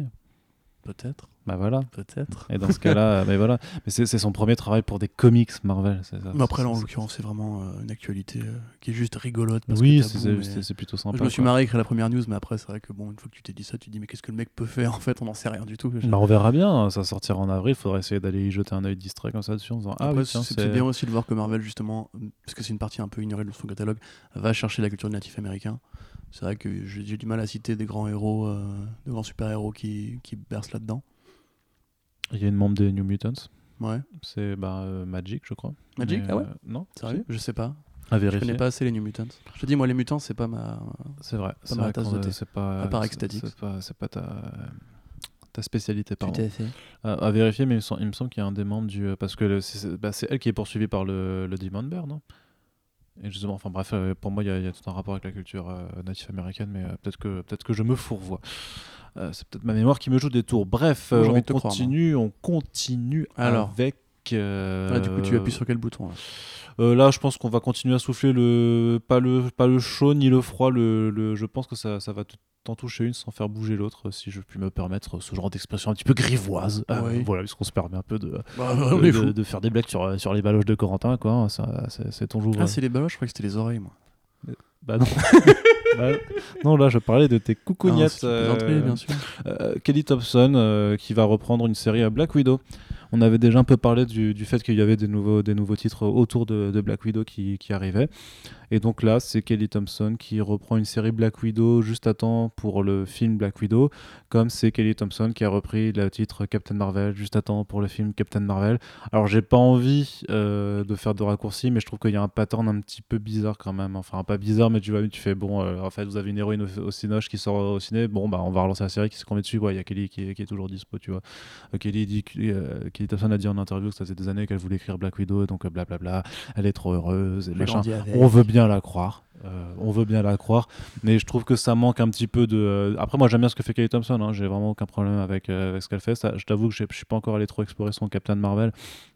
Même si ça fait un an, je m'en excuse, mais c'est dans les travaux sur Hawkeye, je trouvais ça plutôt cool dans la, dans la continuité, sans être à à la hauteur de ce qu'avait fait Fraction et Hara, c'était dans la continuité, c'était plutôt détente. Les West Coast Avengers, c'était franchement marrant. Il y avait vraiment des, des trucs euh, vraiment plutôt, plutôt rigolos. et, et- et alors, en fait, là, c'est à chaque fois que j'essaie de justifier une position avec laquelle Corentin n'est pas d'accord. En fait, quand je suis en train de lui développer mes arguments, il regarde dans le vide en bas euh, sur sa gauche et il ne me regarde pas et, il se retient de sourire. Non, non, pas du tout. Et, euh, et voilà. Et, juste pour- comment tu veux que moi j'ai confiance en moi et dans mon argumentaire comme, mon- comme mon interlocuteur Est-ce principal. que j'ai envie que t'es coupé dans ton argumentaire déjà? Oui, mais comme mon interlocuteur principal, à chaque fois que j'essaie de défendre un truc, il est en train de faire un putain, oh putain, qu'est-ce qu'il dit de la merde. Franchement, je, je- je vois ton cerveau qui fait éclater comme ça. Ton Ouais. avis, il est éclaté. Mais non, mais franchement, les West Coast Managers, c'était franchement, c'était franchement marrant. Ouais. Espèce de bâtard. Donc voilà, moi je j'attends j'attends de voir euh, j'attends de voir. Je trouve que je trouve que la démarche est un peu fainéante parce que je pense qu'il y a d'autres quand même il y a d'autres autrices chez, chez Marvel qui existent et que Kelly Thompson elle fait aussi déjà le relaunch de, de Deadpool donc elle a quand même pas déjà pas mal de taf. Tu sais, c'est un peu le syndrome de Nick Cates à l'inverse ou Ali Wing tu vois où, où c'est toujours les mêmes types à qui on confie les grosses séries euh, les gros les, les gros trucs d'importance et t'as l'impression qu'il y a que eux qui existent euh, chez un éditeur. Mais quoi. heureusement, tu, tu sais que ce n'est pas le cas. Il y a Léa Williams, par exemple, qui est sur les X-Men, sur un des titres X-Men, qui est, qui est là. Il y a, Mais c'est vrai que tu as, du mal à, à dire, mais en fait, il y a qui d'autre à part Kevin Thompson chez Marvel qui fait sur des gros, sur, sur des gros titres, sur des gros titres, pardon. Oui, Voilà. je suis d'accord avec toi. Tu es d'accord avec moi Très bien. Donc, Tout du coup, fait. on va enchaîner avec Marvel, Zom- avec Marvel Zombies aussi. Bah, je crois que. Attends, j'en me touche une. Ah, l'autre bouge pas trop. non, plus. Bah ouais, Marvel Zombie, pff, encore Marvel Zombie, j'en ai marre. Mais trois ans qu'il la relance, Marvel Zombie quand même là, c'est. Bah, disons que les- il y a deux ans, c'était un one shot pour en fait euh, une imagination du concept qui n'avait rien à voir et qui était euh, qui, qui restait euh, autocontenu. Euh, L'automne dernier, c'était de nouveau un one shot, mais pour en fait refaire un- une accroche d'un nouveau Marvel Zombies dans, dans moderne en fait euh, dans lequel en fait les Avengers découvrent le cadavre de Galactus flottant dans l'espace et que en fait bah, c'est lui qui est le vecteur de- de- d'une nouvelle épidémie zombie, épidémie zombie et donc là c'est une je crois c'est une mini série qui arrive en 5 numéros qui s'appelle Marvel, Marvel Zombies Résurrection. Euh, J'ai pas réussi à faire ma voix de zombie. euh, Resurrection. ouais, de, Previously. non, c'est comme, c'est comme la voix de Resident Evil Resident Evil. 5. Euh, D'ailleurs, moi je pense que c'est à partir du 6 que c'est vraiment de. Enfin, c'est le- que le 6 c'était vraiment suis d'accord. Le 5 c'était Le encore 5, jou- ça passe. Ça passe. Bah, c'est le gameplay du 4. Donc c'est Ouais, un bon jeu d'action, mais pas un bon jeu de zombie, mais c'est un bon jeu d'action. Euh, et qu'est-ce que je veux dire? Ouais, donc du coup, Internet. Ça, va être, ça va être la, la- la suite euh, de, de cette histoire, c'est-à-dire que bah, voilà, Ouais. les, les- Ouais, voilà. ceux qui ont été contaminés par le cadavre flottant de Galactus euh, vont à Ils vont devenir des zombies, sur- voilà. Voilà, ils sont des zombies, ils vont, Spoiler. ils vont arriver sur Terre. Et bah, c'est à ceux qui sont sur Terre de devoir se défendre contre cette nouvelle épidémie. Euh, la couverture est plutôt sympa parce que tu vois une sorte de Galactus zombifié géant euh, sur- au-dessus de New York. Euh, Moi, je la trouve plutôt stylée. Les zombies, c'est quand même toujours un peu à la mode. C'est. bah, si, Ah bon? Bah oui, bah attends. Ah, ok, J'étais pas au courant. bah si. Qu'est-ce qui se fait encore comme zombie à part Walking Dead? Bah, Deceased en fait. Ouais, mais c'est pas à la Deceased- mode. C'est pas à bah, la mode pour autant. Disons, mais, bah, en fait, franchement, moi je vois vraiment. Alors, euh, DC, DC a copié Marvel Zombies en faisant DC, ça, enfin, voilà, c'est clairement une inspiration. Il n'y a, a aucun souci à l'admettre. Et, et DC, moi je trouve ça franchement très, très, euh, très divertissant. Et je trouve que Ty Taylor, il écrit bien ses personnages. Il a quand même, il a quand même clairement un- un- une certaine facilité à les écrire et à, les comprendre. Donc je trouve que ça passe bien, même si au final, ça ça n'a rien d'exceptionnel. Mais ça reste sympa. C'est quand même le gros carton de DC Comics en 2019. Ça, Le gros garçon. le gros carton. Ah putain, j'ai compris le gros garçon. Non, non, Qu'est-ce bah que tu dis Non, non, bah non. Il est pas gros, Non, non, le gros garçon de DC, c'est Dan Didio, quoi. Je sais Ah, pas. Excellent, Arnaud. Cancer mais non, mais il est là dans sa. Dans, Non, non, stop, arrête-toi, Dans son. dans son ouais. te Zombie, je suis sûr, il est dans son. Il est dans son. Non, mais en- Arrête J'essaie de te protéger là. Je suis en train de me dire, est-ce que, est que si jamais un jour ils écoutent ce podcast et qu'ils le comprennent, ils peuvent me faire un procès en diffamation parce que je fais des caricatures de ou pas? Je pense que non, t'as le droit à la, à la Non, parodie. ouais, hein. Bien sûr. Donc j'ai je le droit. pense. Donc j'ai le droit d'imaginer un Dan Didio en couche culotte comme ça dans son bureau en jouant avec ses, ses figurines à Bah, sauf si Batman tu et l'imagines en train Superman. de se faire sucer les, enfin, en train de sucer les couilles de Bendis, je pense qu'on n'est pas à ça près. hein. Non, il se fait pas sucer les couilles par Bendis. non, non, il suce les couilles de Bendis, c'est ça Non, c'est pas ça, c'est que Non, il met Bendis. sur son front. Voilà, Ah, il ok, est peu sur son front, ça fait un dindon. Je pas respecté la continuité Voilà. de ce, ce Il est, récit. sur, il est peu sur son nez, ça fait un dindon comme ça. fait comme ça. Voilà. Je, crois, je crois que je vais démissionner. Qu'est-ce que je veux dire? 6 ans, c'est trop là. Non, bah oui, bah euh, écoute.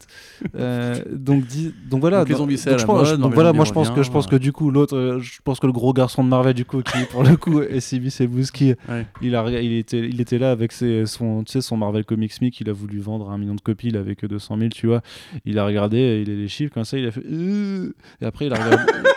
et, après, après il a regardé à, côté et il a vu que DC c'était quand même un des titres qui s'était plus le- les mieux vendus. euh, de l'année 2019 quand Diamond Comics a fait, a fait ses chiffres Et, et, bah, je pense que du coup, Sibuski, il a commencé à pleurer. Il a fait Euh, Moi aussi, je veux mon gâteau dit aux zombies, comme ça. Et du coup, il- et alors, du coup, il y a. euh, C'est quoi C'est. euh, Oui. Je te regarde. Alonso Quesada qui a dû venir, qui a fait Mais oui, mon gros bébé, mais on va te faire un Marvel Zombies de nouveau. On va te donner des zombies, comme ça, t'auras du pognon. Et du coup, ils ont lancé ça, quoi. Du coup, c'est Alonso, non? Hein C'est C'est Al- Alonso Alonso C'est ça?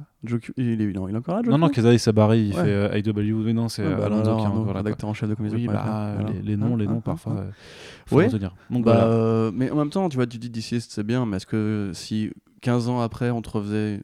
15 ans après? Ouais, un truc comme ça, 10-15 ans après, on te refaisait encore une série, euh, la, la- je sais pas, la dixième série Marvel Zombie, enfin la, la dixième série euh, et qu'on Bon, disait, on- vous allez voir ce coup ça va être vraiment différent, et qu'on prenait encore la même histoire, c'est-à-dire en gros, des héros infectés, des héros normaux qui, qui se tapent sur la gueule, à un moment donné, peut-être que tu te dirais, ah, j'en ai un peu marre en fait, tu vois, c'est.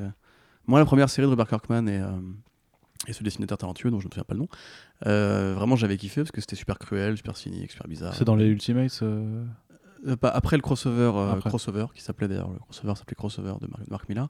Après ça, il y avait eu la première mini-série euh, Marvel Zombies de Robert Kirkman, donc à l'époque qui surfait sur la mode de Walking Dead. Sauf que c'était des zombies intelligents, c'était des zombies qui pouvaient, qui, pouvaient parler. En fait, c'est vraiment une histoire des Avengers pour la survie, parce qu'ils avaient besoin de bouffer, grosso modo, c'était des zombies. Et ça allait super loin, c'était super cruel, c'était assez développé. Après, il y avait eu une suite, puis il y avait une autre suite, puis une autre suite, puis tu avais eu un pan avec Deadpool, puis tu avais eu un pan avec euh, une sorte de boucle temporelle où la- on concluait enfin l'univers Marvel Zombie de, de Mark Millar. Et euh, quelque part, après, il y a encore eu d'autres titres, alors que tu dis que la, le Conserver, enfin, la, la Terre Marvel Zombie est déjà fermée. Et on continue, on continue, on continue, au mépris de la cohérence, au mépris de l'envie, au mépris de. Moi, tu dis les zombies sont plus à la mode, je me demande s'il n'y a pas aussi un côté. euh, Moi, je dis qu'ils étaient encore à la Walking mode. Dead est fini. C'est- on lançons l'idée, on ne sait pas. Personnellement, ça m'intéresse pas du tout. Mhm. Euh, Peut-être qu'aussi le fait que le- le- la, terme Marvel Zombie va être explorée dans le cartoon What If, c'est un petit argument pour essayer de voir si on peut faire un petit push marketing avec ça. Vraiment- moi, moi, je tiens vraiment à ma théorie du, juste de- du contre deceased en fait. hein. Ouais, peut-être aussi. je, je suis beaucoup moins. euh, Je, suis- tu sais, je pense que ces gens sont beaucoup. Tu sais, Marvel, il est quand même, c'est quand même devenu une boîte sûr. qui est très court-termiste en fait. Et du coup, je pense que vraiment, c'est juste une réaction vraiment à ce qui a marché chez la concurrence, quoi. Mais très honnêtement, les dessins en plus ne, ne me plaisent qu'à moitié. Enfin, je, je suis pas du tout. euh, Pas du tout client. Non, pas du tout. Pas du tout Pas client. du Donc attends, c'était une bonne idée à une époque qui on a déjà trop tiré sur la corde. Ouais. Il est temps que ça, ça s'arrête. quoi. Donc alors attends, je vais remettre une tape sur la gauche et ah oui, effectivement, la droite ne bouge Ah, pas. bah, tu vois, C'est- voilà. Effectivement, c'est c'est incroyable. Il vient de toucher les couilles là, les gars. hein. Ah oui, Rendez-vous c'est- compte. Vous pouvez euh, faire. C'est quoi C'est les plaintes en ligne Je sais pas quoi. Tout à fait. non, alors par contre, du coup, là, je vais appuyer sur, sur ton. euh, là, je. Bah, là, je- Oui, alors attention. Alors là, j'ai envie de dire que là. Qu'est-ce que tu viens de dire J'ai envie de dire que là, je, je prends ton sexe à deux mains et qu'on y va, quoi. Puisque. Et ce euh, podcast, c'est n'importe quoi. parce que- On non, recommence, mais c'est- allez. c'est c'est une métaphore. C'est pour, Ah euh, oui, c'est oui. pour manifester. métaphore, je prends ton sexe à demain. Ça va falloir que tu m'expliques. quand même. non, mais c'est une image visuelle. Je suis pas Oui. réellement là. On n'est pas en train de faire un podcast et je, je ne- je- je ne touche pas. C'est faux, regarde les photos. tes- parties. Euh, mais voilà, quand tu te dis euh, que voilà, Garcenis retourne euh, faire un nouveau chapitre de The Boys, euh, tu, tu es excitation quand même. Bah alors oui et non. Euh, Oh. Non mais si si si. Ah mais bah quand si, même, Calme-toi. tu- Reste bien, re- reste bien doux. Euh, moi je suis content évidemment. Justement, euh, moi je suis d'où Toi, tu es. Je, je suis content de la moindre série de Garfénis tant que c'est pas un truc euh, militaire à la con. Euh, parce que c'est pas son, la partie de sa bibliographie qui m'intéresse le plus. Hein Tu es dur. je suis dur, oui tout à fait. Euh, tais-toi, tais-toi, tais-toi. Tu me saoules, tu me saoules frère. Comme Pipoudou et Pipou dur. Arrête. Donc, oui, je suis content, mais après, voilà, The Boys, c'est une, série qui avait une conclusion qui était très bien. Est-ce qu'il y a vraiment besoin d'y revenir? Moi, Je pense que à la fois c'est cool parce que ça va quand même être plus centré sur le passé que sur la suite vraiment. On n'a pas encore d'ailleurs l'idée du format, enfin de la, la durée euh, réelle. Donc effectivement, euh, 12 ans après la fin de The Boys, quand euh, est-ce que du coup je spoil parce que si la série se termine différemment, voilà.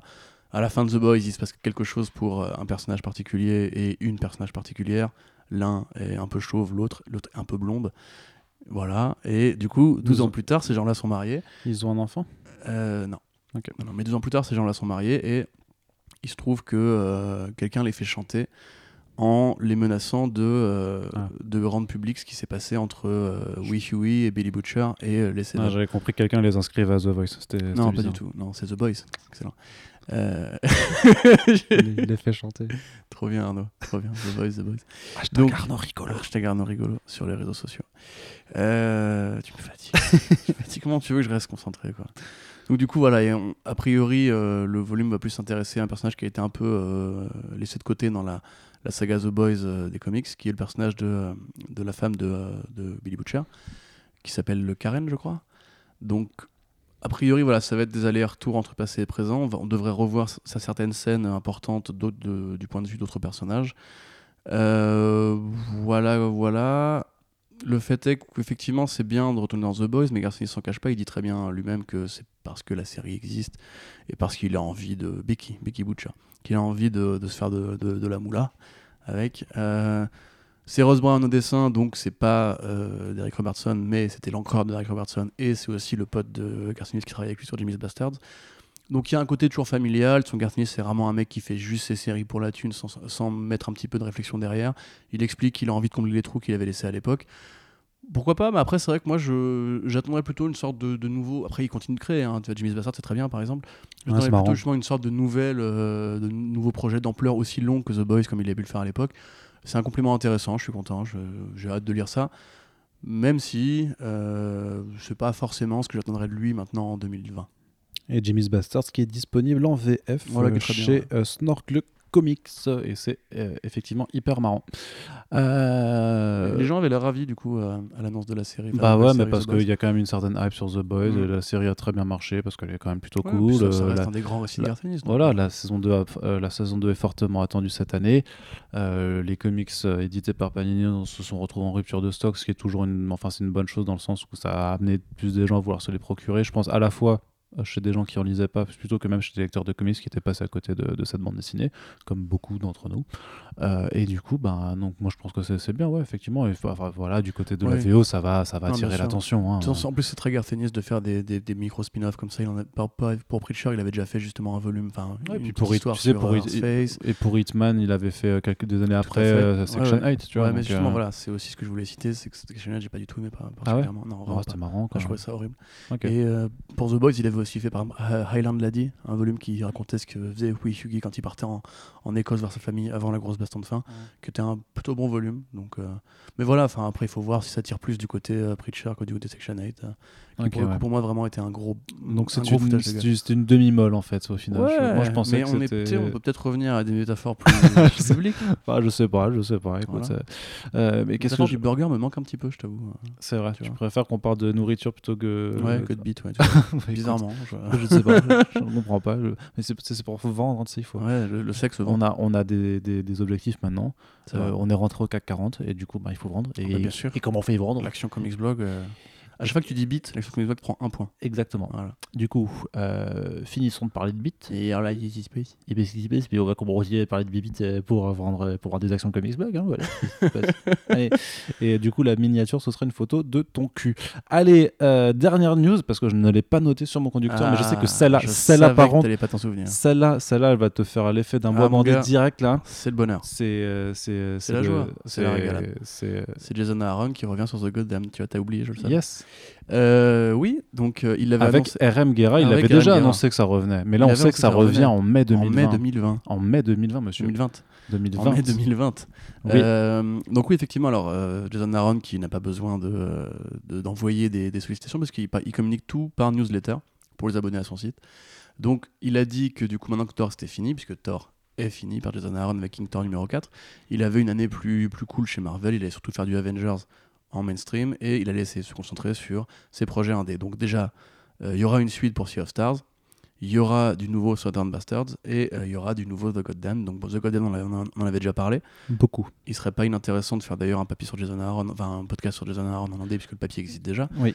Euh, donc du coup, ce Goddamn effectivement, c'est c'est le monde de la Bible avant le déluge, donc la Genèse, réinventé au code de Jason Aaron, donc des, des personnages très solitaires, très très brutaux. Euh, une déconstruction de la communauté humaine euh, et de tout ce qu'elle représente en termes de manipulation, de tromperie et de massacre de masse. Au départ, on voyait euh, le récit par les yeux de Cain, le premier meurtrier de l'hu- de l'humanité, qui était une sorte de, Conan le barbare dans ce monde absolument désolé, qui affrontait Moïse, qui était une sorte de gourou de secte qui persuadait les gens que déluge, que le déluge allait arriver et qu'il fallait lui obéir et former une sorte d'armée pour survivre, à la colère de Dieu. Et en l'occurrence, le nouveau volume s'appelle juste The Virgin Brides et qui raconte l'histoire de deux jeunes femmes qui sont enfermées dans une sorte de couvent, gardées par des, euh, des gardiennes euh, particulièrement brutales et entraînées et qu'il ne, les laisse pas sortir. Alors, euh, pour isoler vraiment de quel récit biblique il s'agit, j'avoue que je, ne suis pas probablement pas assez exégèse pour le dire. Mais voilà, ça reste Aaron qui revient à son monde de fantaisie religieuse, en un sens, même si c'est plus de la fantaisie que de la religion. Avec R.M. Guerra, le génie avec qui il a conduit les, les tomes de Scalped, un excellent volume publié chez Vertigo et Urban Comics que vous, vous devez de lire si vous aimez les, les polars, euh, si vous aimez tout ce qui est euh, récit de drogue, de mafia, de, de, de communautés un peu en désuétude, de favelas et compagnie. C'est vraiment extraordinaire et c'est très beau à regarder. Et à côté de ça, du coup, effectivement, plus de Southern Bastards, son autre chef-d'œuvre en cours de publication. Il avait dit que The Goddamn serait un peu comme Criminal, une sorte de, euh, de ligne fédératrice pour parler justement de différents récits avec des personnages qui ne seraient pas forcément tous interconnectés, ni euh, dans une euh, longue intrigue de fond. Il avait dit aussi qu'on reverrait qu'un à terme. Donc voilà, j'ai envie de dire 4 ans quand même d'attente. J'espère que ce sera bien. Je sais que ce sera bien, mais j'espère que ce sera bien.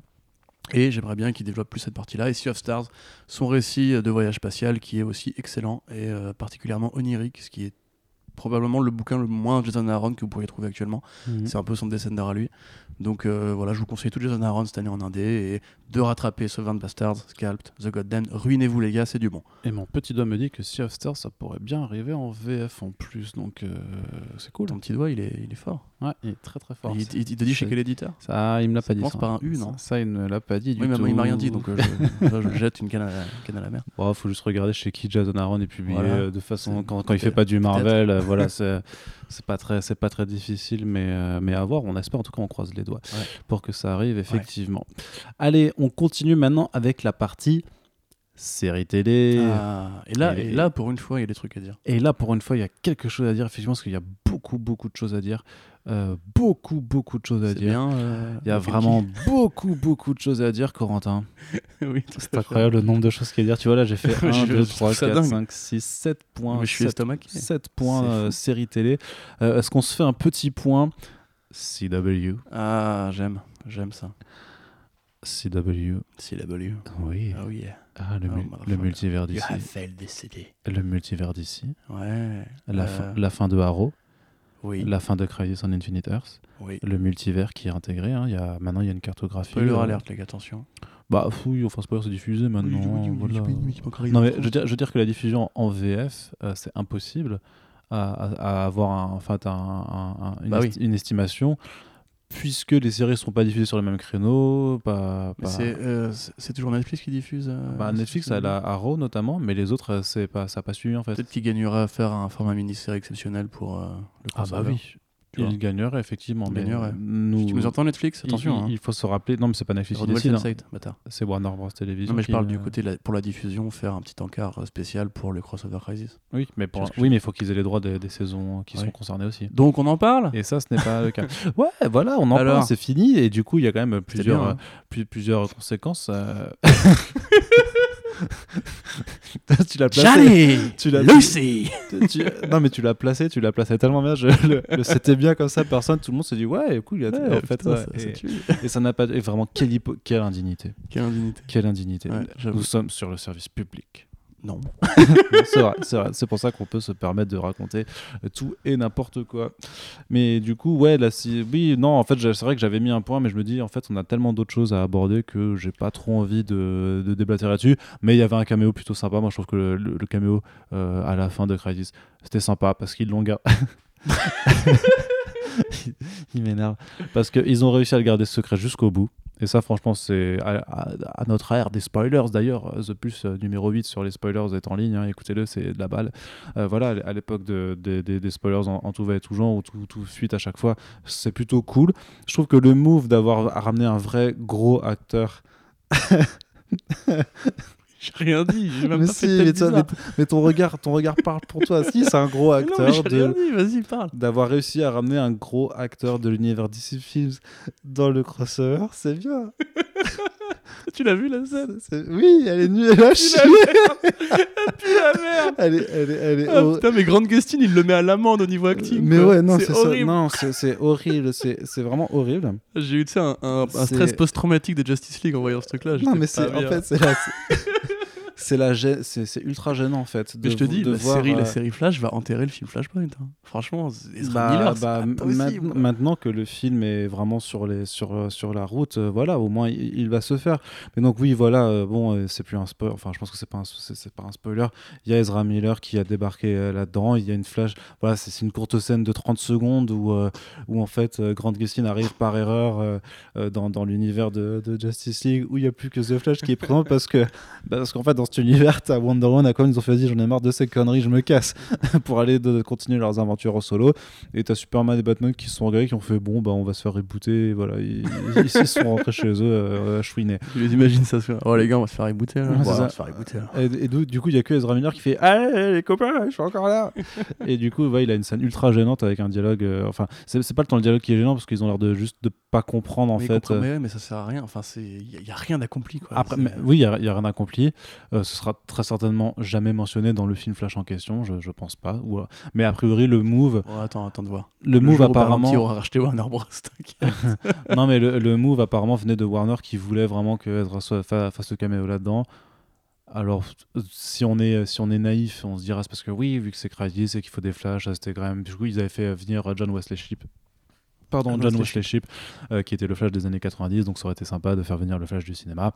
Euh, la vraie raison, peut-être, c'est juste de rappeler qu'il y a un Flash au ciné qui existe aussi dans une version cinéma, parce que maintenant que le film va vraiment arriver, voilà, il y a peut-être un- une façon de jauger un peu aussi de la popularité du truc, de, Bon, de je la sais pas si ça a été aussi loin que ça. À mon avis, ils ont, ils ont vraiment ratissé tout ce qu'ils pouvaient ratisser pour euh, Oui, mettre, non, euh, bah non parce que des c'est- surprises c'est- et tout. Ah, mais- En vrai, franchement, s'ils en étaient à ce point-là, ils auraient dû faire une scène trop marrante avec aussi euh, Gal Gadot, euh, Henry Cavill. Mais non, euh, parce que c'est la série Flash. Du coup, tu ramènes Flash parce que c'est Flash qui a créé le multivers chez DC aussi, tu vois, Mhm. Flash of Two Worlds et tout. Donc, Non, évidemment, je dire- c'est je, rigolo. je- je veux dire que quitte, quitte à aller dans la réalité du euh, Oui. DCU, Ouais, ouais. ça aurait été sympa de- d'en avoir à la limite un, un peu Ouais, plus. Et Mais là, comme ça tu dis, le DCU n'existe pas. pas.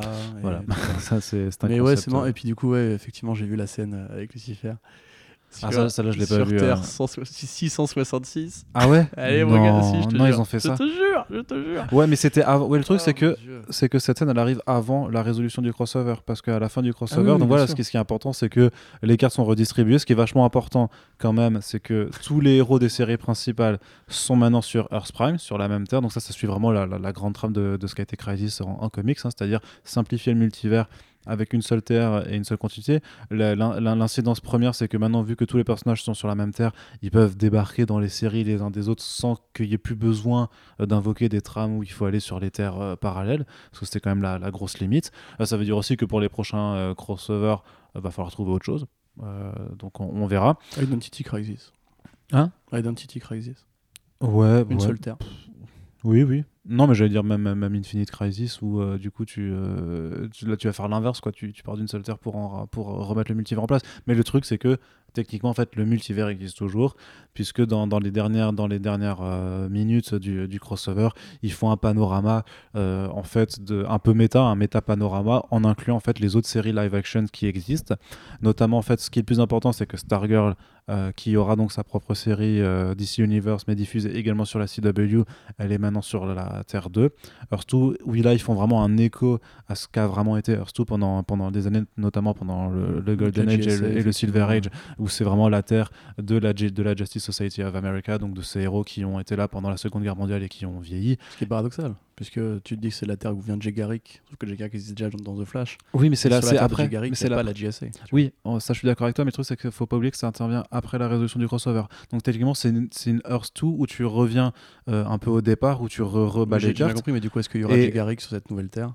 Bah, à voir. Bah, bah, il pourrait. Il pour, Techniquement, il- il est super Euh, important. mais oui, euh, oui, oui. Euh, mais attends, pardon, oui, il y est, puisque y a, il y a dans, dans le trailer, tu vois une photo de la GSA et tu. On voit pas- Parce que je me souviens pas du Si, tout. si, on voit, et on voit Jay Ok. Garrick dessus. D'accord. Si, si, la photo, il y, a il y a énormément de monde. Il y a ok, ok, Hawkman, ok. il y a, il y a Hawkman et Hawkgirl, il y a Dr. Midnight, il y a. Ouais, ça, je me souviens. Il y a Orman, Orman aussi, non? Hein Non, il n'y a pas Orman. Si, je viens de dire, si, si, il y a Il Hawkman. y a Orman aussi Ouais. Ok, qu'on avait déjà vu dans. euh, dans Oui, mais alors le truc, c'est que dans Legends of Tomorrow, il y avait déjà une précédente aussi, ouais. version euh, de Stargirl de la GSA, donc là, ça, ce sera encore autre chose. Mais comme dit, la, la, fa- la facilité. La facilité, c'est qu'il y a eu la crisis, que les cartes sont redistribuées. De la même façon que sur Earth Prime, maintenant, les héros euh, ne sont plus au courant qu'il y a un multivers. Parce que, leur- Ouais, si tu veux leur arrivent pas à continuer. détecter les vibrations externes. Voilà. euh. C'est ça. Et, Et, et bah, Superman Returns est canon. Oui, oui, voilà, voilà. Enfin, ou celui de Christopher Reeve. Non, oui, j'ai- pas terminé parce que voilà, la, la- la- la terre la plus importante c'est la Earth 2. Après, ils ont, ils ont fait des plans sur les terres des séries, euh, des séries de DC Universe, donc avec la terre de Titans, la terre de Doom Patrol qui n'est plus sur la même terre. Ça, je trouve que c'est malin parce qu'en fait, la série a pris une, une- une- une distanciation tellement importante par rapport à- au premier caméo dans Titans. Que- au début, je me suis dit, bah non, c'est con parce que c'était dans le même univers. Et en fait, je me dis, bah non, Crisis, nouveau multivers. Ouais, ouais. Donc maintenant, en fait, ça permet limite d'expliquer pourquoi les séries ne se rencontreraient plus jamais. Voire de récupérer Cyborg à terme dans la série Titans. aussi voilà de faire un, un autre cyborg et, euh, et euh, même de façon plus euh, en dehors de- des séries de- d'expliquer pourquoi euh, de- Doom Patrol euh, irait sur HBO Max en plus de DC De Universe toute aussi façon, vu, vu ce qui se passe dans Doom Patrol, c'est compliqué de, de le mettre en canon avec Titans. Ouais. C'est Ouais. le- les règles d'univers et de, de réalité sont pas les mêmes du tout. Oui, oui, ils ont, ils ont changé, mais du coup, que je trouve que c'est plutôt malin. Franchement, je trouve ça, je trouve ça intéressant de, de Mm, voir. mm, mm. Donc, on a aussi une terre pour Swamp Thing. Euh, je trouve ça assez Ouais, hilarant. C'est mignon, non mais c'est mignon, c'est un petit, un petit clin d'œil, mais c'est vrai que c'est triste. C'est un, un peu triste puisque la série était la réalité, mais surtout qu'en plus, je crois que la phrase, elle dit qu'elle dit que t'as la voix off qui dit euh, civilisation euh, have shattered, un truc comme ça, genre, et tu dis bah ouais, bah c'est pas que la civilisation, là c'est toute la série qui est qui est, qui est shattered Ouais, maintenant. ça aurait tu été plus logique qu'elle aurait qu'elle ait disparu à cause de ce qui se passe au niveau des fusions de vois. Terre. Ouais, vois. ouais, ça aurait été plus malin avant. euh, ouais. Bon, Ça- ça- ouais. ça- ça- scénaristiquement, ça aurait plus tenu la route. mignon que ça- c'est un petit gâteau qu'on envoie aux fans de Swamp Thing en mode regardez les gars, il existe mais- encore mais- dans nos cœurs, tu vois. Mais, mais à toutes les séries, de toute façon, enfin, je trouve que c'est ça- ça- là, c'est du gros, gros, gros fan service. De toute façon, c'est un peu ce qui caractérise ce crossover. hein. Au- Au-delà de ça, euh, c'est que ça a été vraiment un, un déluge de fan service. Je sais pas si on fera ce commentaire audio, Corentin. Je ne sais pas euh, si on- très, honnêtement, je pense que. tu n'en as pas l'envie en tout cas. Si, Mais, si, euh, si, on peut rigoler. Mais euh, Bah écoute, on- on- après Angoulême, euh, on, on essaiera de faire ça. moi j'ai vu le Jette, combat final et honnêtement, c'est. hein. Oui, mais Tu voilà. dis que ça caractérise, il y a aussi la, la nullité de la mise en scène qui Oui, bah, caractérise oui, mais- bien sûr. Oui, ça, ça reste, ça reste de la CW. Voilà, tu peux pas reprocher à un enfant de te, de te construire, de ne pas réussir à te construire un jet quand tu donnes que des bouts de bois aussi, tu vois.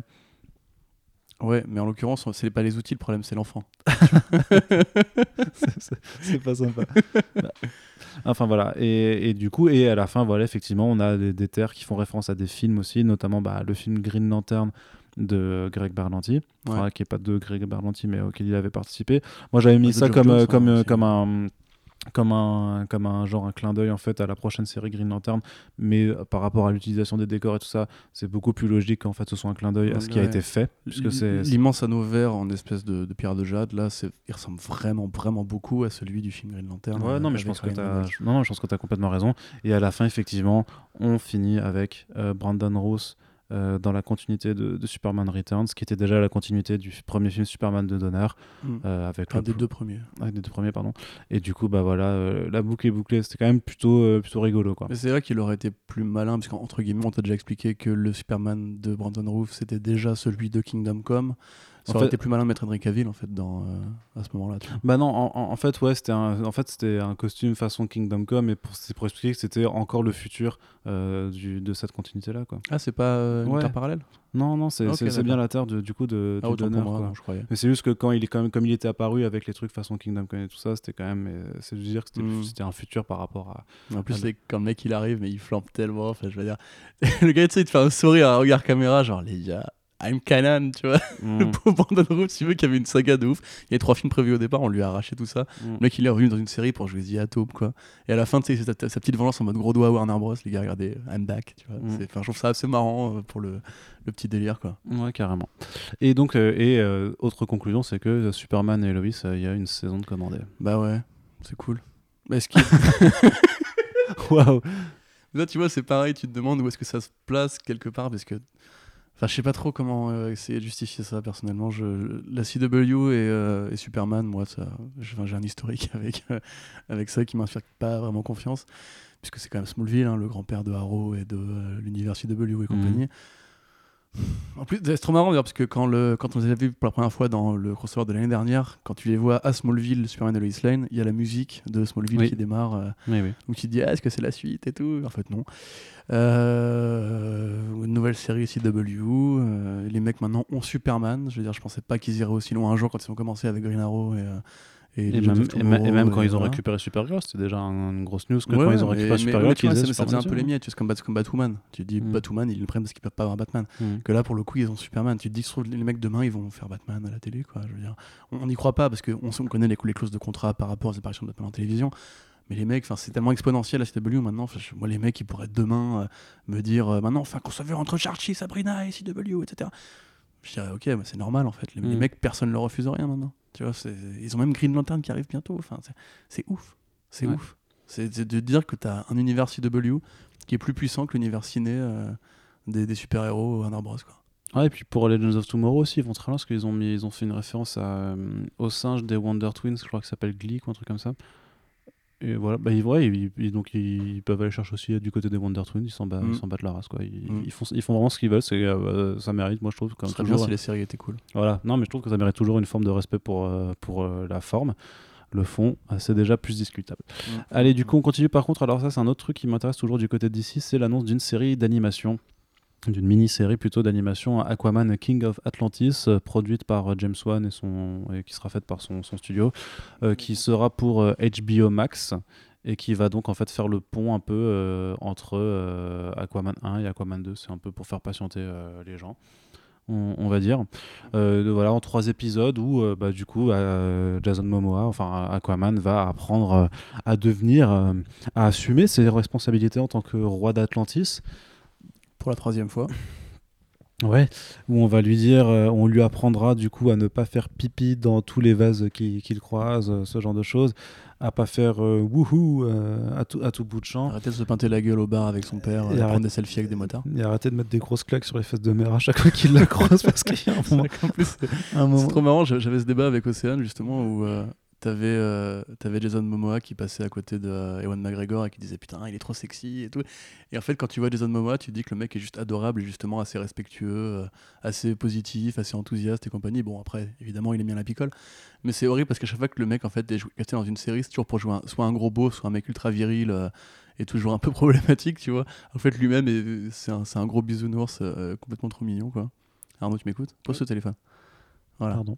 Et du coup, euh, après, moi, ça me fait penser ce projet-là à Gotham Knight. Je sais pas si tu te souviens, c'est de- c'est Ouais, dessin bien sûr. animé, qui était normalement fait pour faire le pont entre Batman Begins et The Dark Knight. Bon, en fait, pas du Pas tout. du tout. Euh, C'était juste des gros exercices de style assez stylés à la Animatrix. euh, C'est ça, c'était l'animatrice du Batman. Voilà, il y avait aussi un projet de Guillermo del Toro de faire un- un- une série animée Pacific Rim entre le 1 et le 2 qui s'est jamais fait. C'est très Warner Bros, justement, comme, comme procédé. Après, moi, c'est un peu comme The Trend, j'attends de voir si ça va se faire, pour commencer, parce qu'on sait bien d'annoncer, mais euh, pour le moment, il y a, y a plein de trucs pour, annoncés pour le coup, entrés en ça, je pense que quand même, vu qu'ils vont avoir besoin de contenus originaux à vendre euh, avec Ouais. leur, leur plateforme, je pense que ça va être beaucoup plus. Que Aquaman, ça a quand même fait un milliard.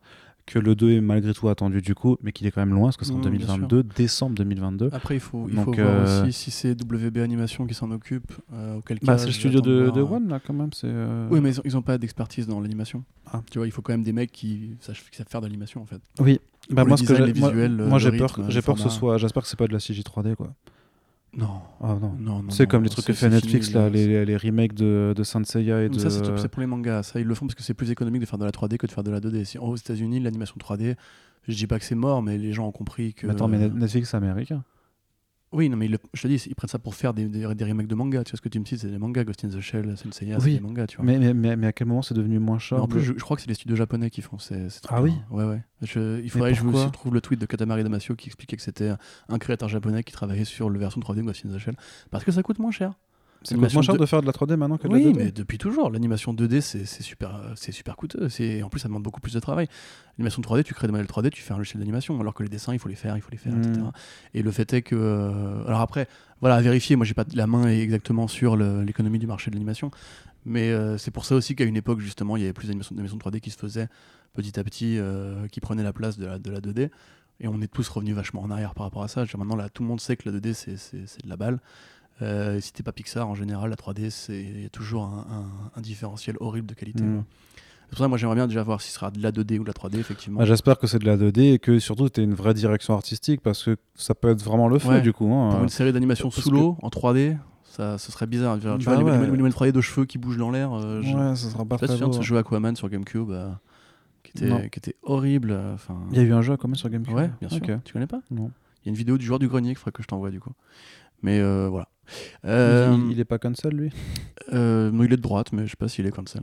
Je crois qu'il est quand même pas mal cancel. Mais Ouais. vas-y. Bah après, moi, je me. enfin, Oui, non, non, je sais, c'était une blague. C'est juste un mec de droite, quoi. Mais euh, puis il a le droit, hein, il a le droit d'être riche, ça, ça le regarde. Mais. euh, Je suis pas sûr qu'il soit ultra riche, mais c'est pas grave. Oh, je sais pas, je pense que ça va. à mon avis, ça va. Mais euh, on s'en fout, on va pas Oui. parler de joueur du grenier. Non. Euh, mais voilà, moi personnellement, si effectivement ça peut être par exemple fait par un studio d'animation japonais euh, en 2D, euh, alors pas Madhouse parce que j'a- j'aime pas trop leur réinvention esthétique de l'univers Marvel. Ces personnages justement très manga, alors que Mhm. on, on peut trouver une sorte d'en- d'entre-deux. Euh, après, dans l'idée, j'aimerais bien que ce soit justement genre, genre Justin Roiland qui fasse un cartoon parodique de quoi Bah oui, mais ça non. dans l'esprit Rick and Morty. Tu sais que son nouveau cartoon arrive cette année d'ailleurs sur Hulu. Mhm. J'ai très hâte. Euh, famille de martiens euh, implantés sur Terre. Euh, ça peut en fait, ça peut être très bien comme pas bien. C'est un peu tout tout le problème. En plus, HBO Max, on ne sait pas vraiment ce qu'ils valent niveau Mhm, cartoon, parce qu'il n'y a bah pas vraiment de cartoon annoncé. Euh, ils vont récupérer le cartoon, enfin le catalogue de cartoon officiel de Warner Bros. Ok, d'accord. Mais derrière. Warner Bros eux-mêmes et Warner Media par, petite par extension, animation n'a la- jamais vraiment déployé de velléité de faire de la série animée de qualité depuis un certain temps depuis maintenant. Euh, Aquaman, Harley Quinn, reste- c'est pas dégueulasse hein, sur DC Universe quand même. Harley. Quinn, c'est pas dégueulasse, mais c'est pas l'anime. c'est pas- Non, et c'est un- cartoon parodique, tu vois, pour le coup. euh, Bah, d'humour quoi. D'humour, voilà. Mm. Je pense qu'ils vont plutôt essayer de faire un truc un peu épique. Mm. Euh, si c'est épique, version justement les longs métrages d'animation de Warner Bros Animation.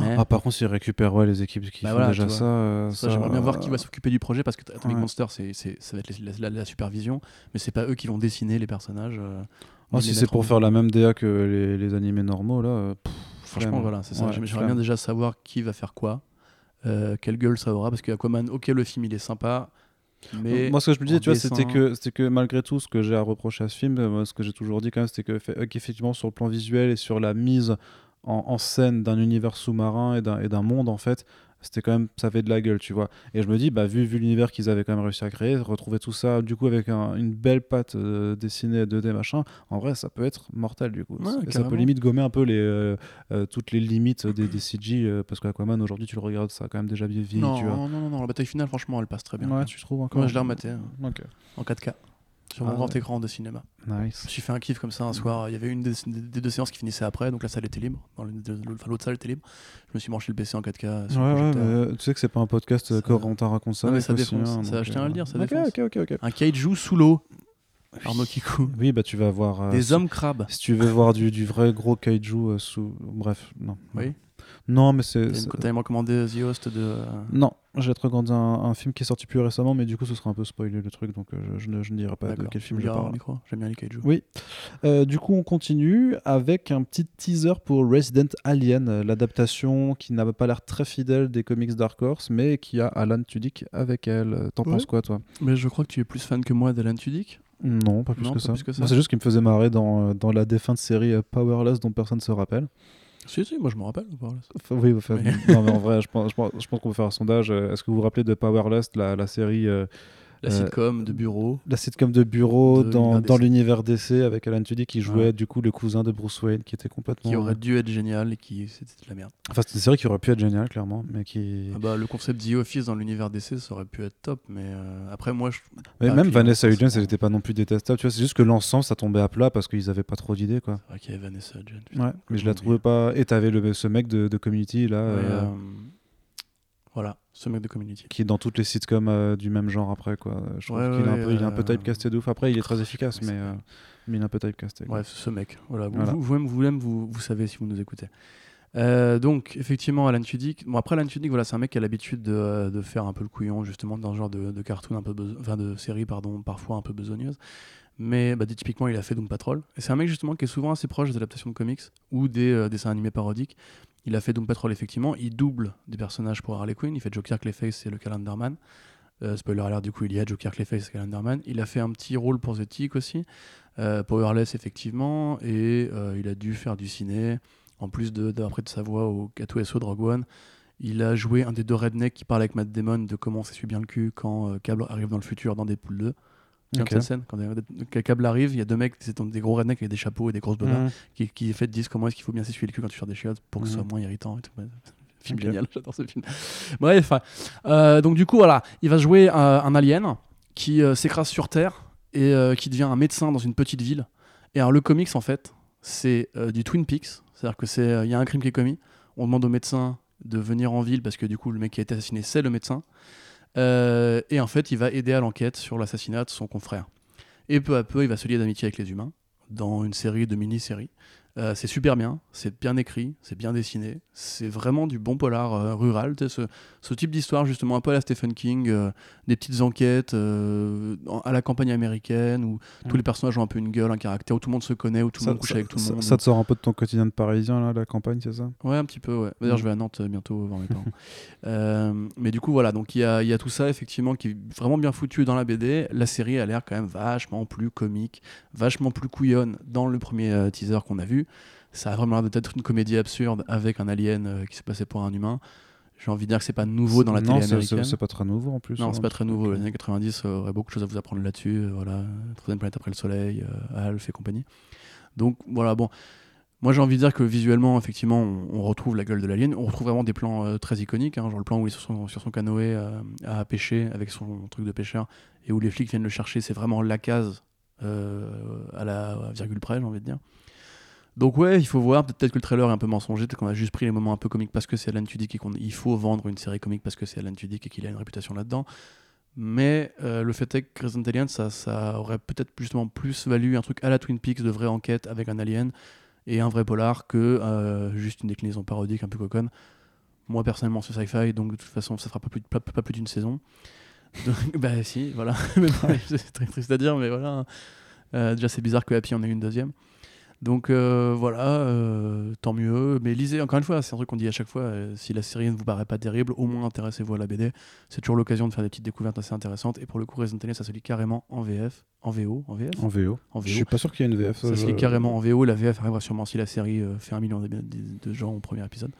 Donc voilà, c'est de la bonne cam. Lisez la BD, surveillez la série si vous êtes fan d'Alan Tudyk et d'Alien et de trucs comme ça. Et matez Deadpool 2, très bon film. Et J'ai envie de te poser une question, Corentin. Pour Ma réponse est non, Arnaud. Voilà, Ok. bonne soirée. T'en es, es vraiment sûr? Ouais. Parce que moi, la question, c'était du coup, euh, Watchmen saison 2 ou pas saison 2 Ma réponse est non, Ah, Arnaud. non. Tu penses vraiment qu'ils vont pas quand même se décider à le faire? Parce qu'il y a quand même eu euh, quelques, quelques petits micmacs, on va dire, euh, ces, ces- ces dernières semaines, avec effectivement euh, les, les, les gars d'HBO qui disent que la, la décision sera laissée entièrement à, à Lindelof. Et il précisait, le, donc le, le directeur des, des programmations de, de, de, de HBO disait, euh, grosso modo, euh, on- ce, serait, ce serait malvenu de continuer à faire sans lui. Il y, a, un- il y a du coup un site américain, c'était USA Today, qui a titré par contre, qui a dit Ouais, nous on, on sait, euh, euh, Damon Lindelof il veut pas, donc euh, c'est mort, c'est fini, il y aura pas de saison 2, c'est terminé. USA Today. Et ce, ouais, c'est ce que j'ai dit, USA Today. Et ce à quoi euh, le, le- le- le mec de, de HBO a dit Rien n'est encore, euh, rien n'est encore fiché. Quoi. Mais toi, tu penses que c'est c'est fini et la, la majorité, la majorité des gens euh, qui, qui voient cette actu de toute façon disent bah en fait oui c'est c'est cool c'est fini il n'y a pas de problème mais on est dans une société où on attend toujours une saison 2 au moins Mm, ou plus de mm. trucs à ce que les choses continuent Euh, mais le truc c'est que parfois ben, les, choses, les, cho- les choses finissent euh, Adriane c'est beau. Euh, je me suis trompé d'ailleurs, c'est pas John Landgraf. John Landgraf dirige FX, Reed Hastings dirige Netflix et Casey Bloys dirige HBO. C'est un peu les trois gros mecs qui font la série télé aujourd'hui moderne. Euh, à, la à la question y aura-t-il une suite, j'ai envie de dire que ça va vraiment dépendre de ce que Lord répond Damon Lindelof. Puisque il, il dit qu'il a pas d'idée, ça me rappelle un peu quand Joss Whedon disait qu'il avait pas d'idée pour, pour faire Bad Girl. Je pense que soit il a pas envie, et quand on mate la saison 1 de Watchmen, on peut quand même se poser la question est-ce qu'il n'y a pas eu une légère ingérence de prod pour euh, faire accélérer ou réduire le récit Je ne sais vraiment pas ce qui s'est passé. non ça mais je pense pas mais la, la fin est vraiment tellement, euh, tellement opposée aux, aux six premiers épisodes que j'ai un peu du mal à me dire Toi, que tu, tu l'as pas une digéré. sortie de Si, route. si, si t'avais maté, euh, si t'avais maté euh, comme tout le monde semaine après semaine, je suis pas sûr que t'aurais le même ressenti- le sentiment que comme Bah ça. si, puisque une fois que je maté les six épisodes, j'ai rematé ensuite semaine après semaine. Donc de Mm. toute façon, je, je- pour les trois derniers, je suis rentré dans le rythme hebdomadaire. Ok. Mais le fait est que euh, moi, ça me paraît vraiment curieux de la part de Lindelof de dire comme ça qu'il n'a pas d'idée, alors que justement, il s'est inspiré du modèle créé par Noah Hawley sur euh, Fargo, qui de base est une série qui est faite pour faire des saisons supplémentaires, puisque c'est que de la fanfiction, et euh, du développement d'univers dans des récits parallèles qui sont pas liés à une grande trame de fond. Donc, moi, j'aurais carrément vu une série anthologique, justement, où tu peux à chaque saison prendre un point de vue particulier dans l'histoire particulière de Watchmen avec un point de vue particulier.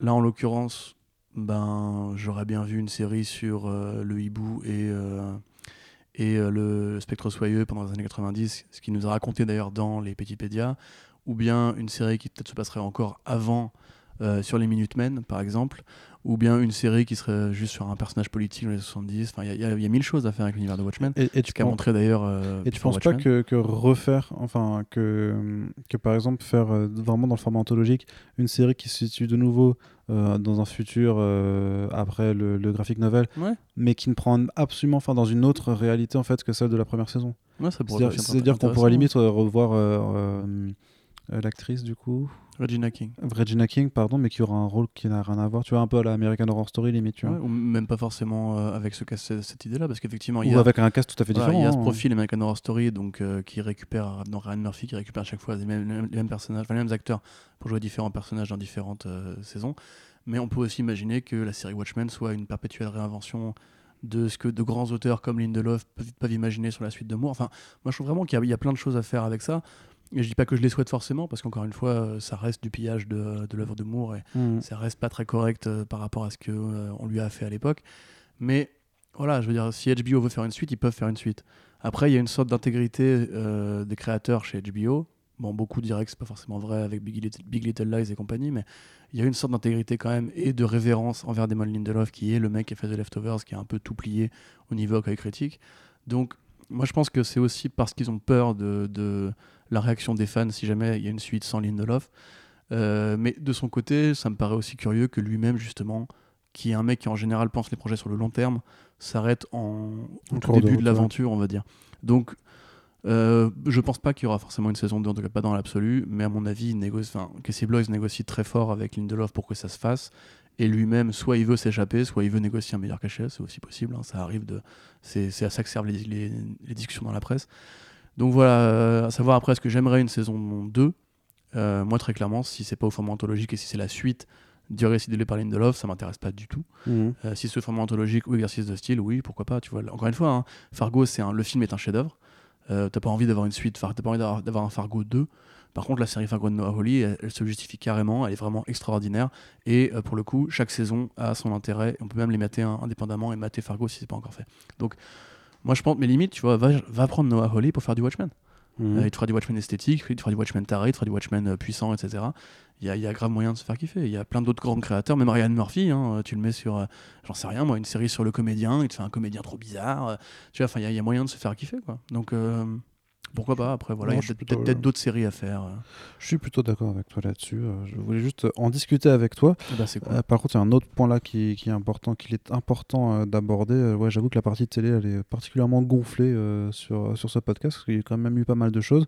Là, gros coup, gros coup, du côté des séries d'animation, justement, on retourne un peu l'animation, mais du côté de chez Marvel, Mm. avec le projet Offenders de Hulu.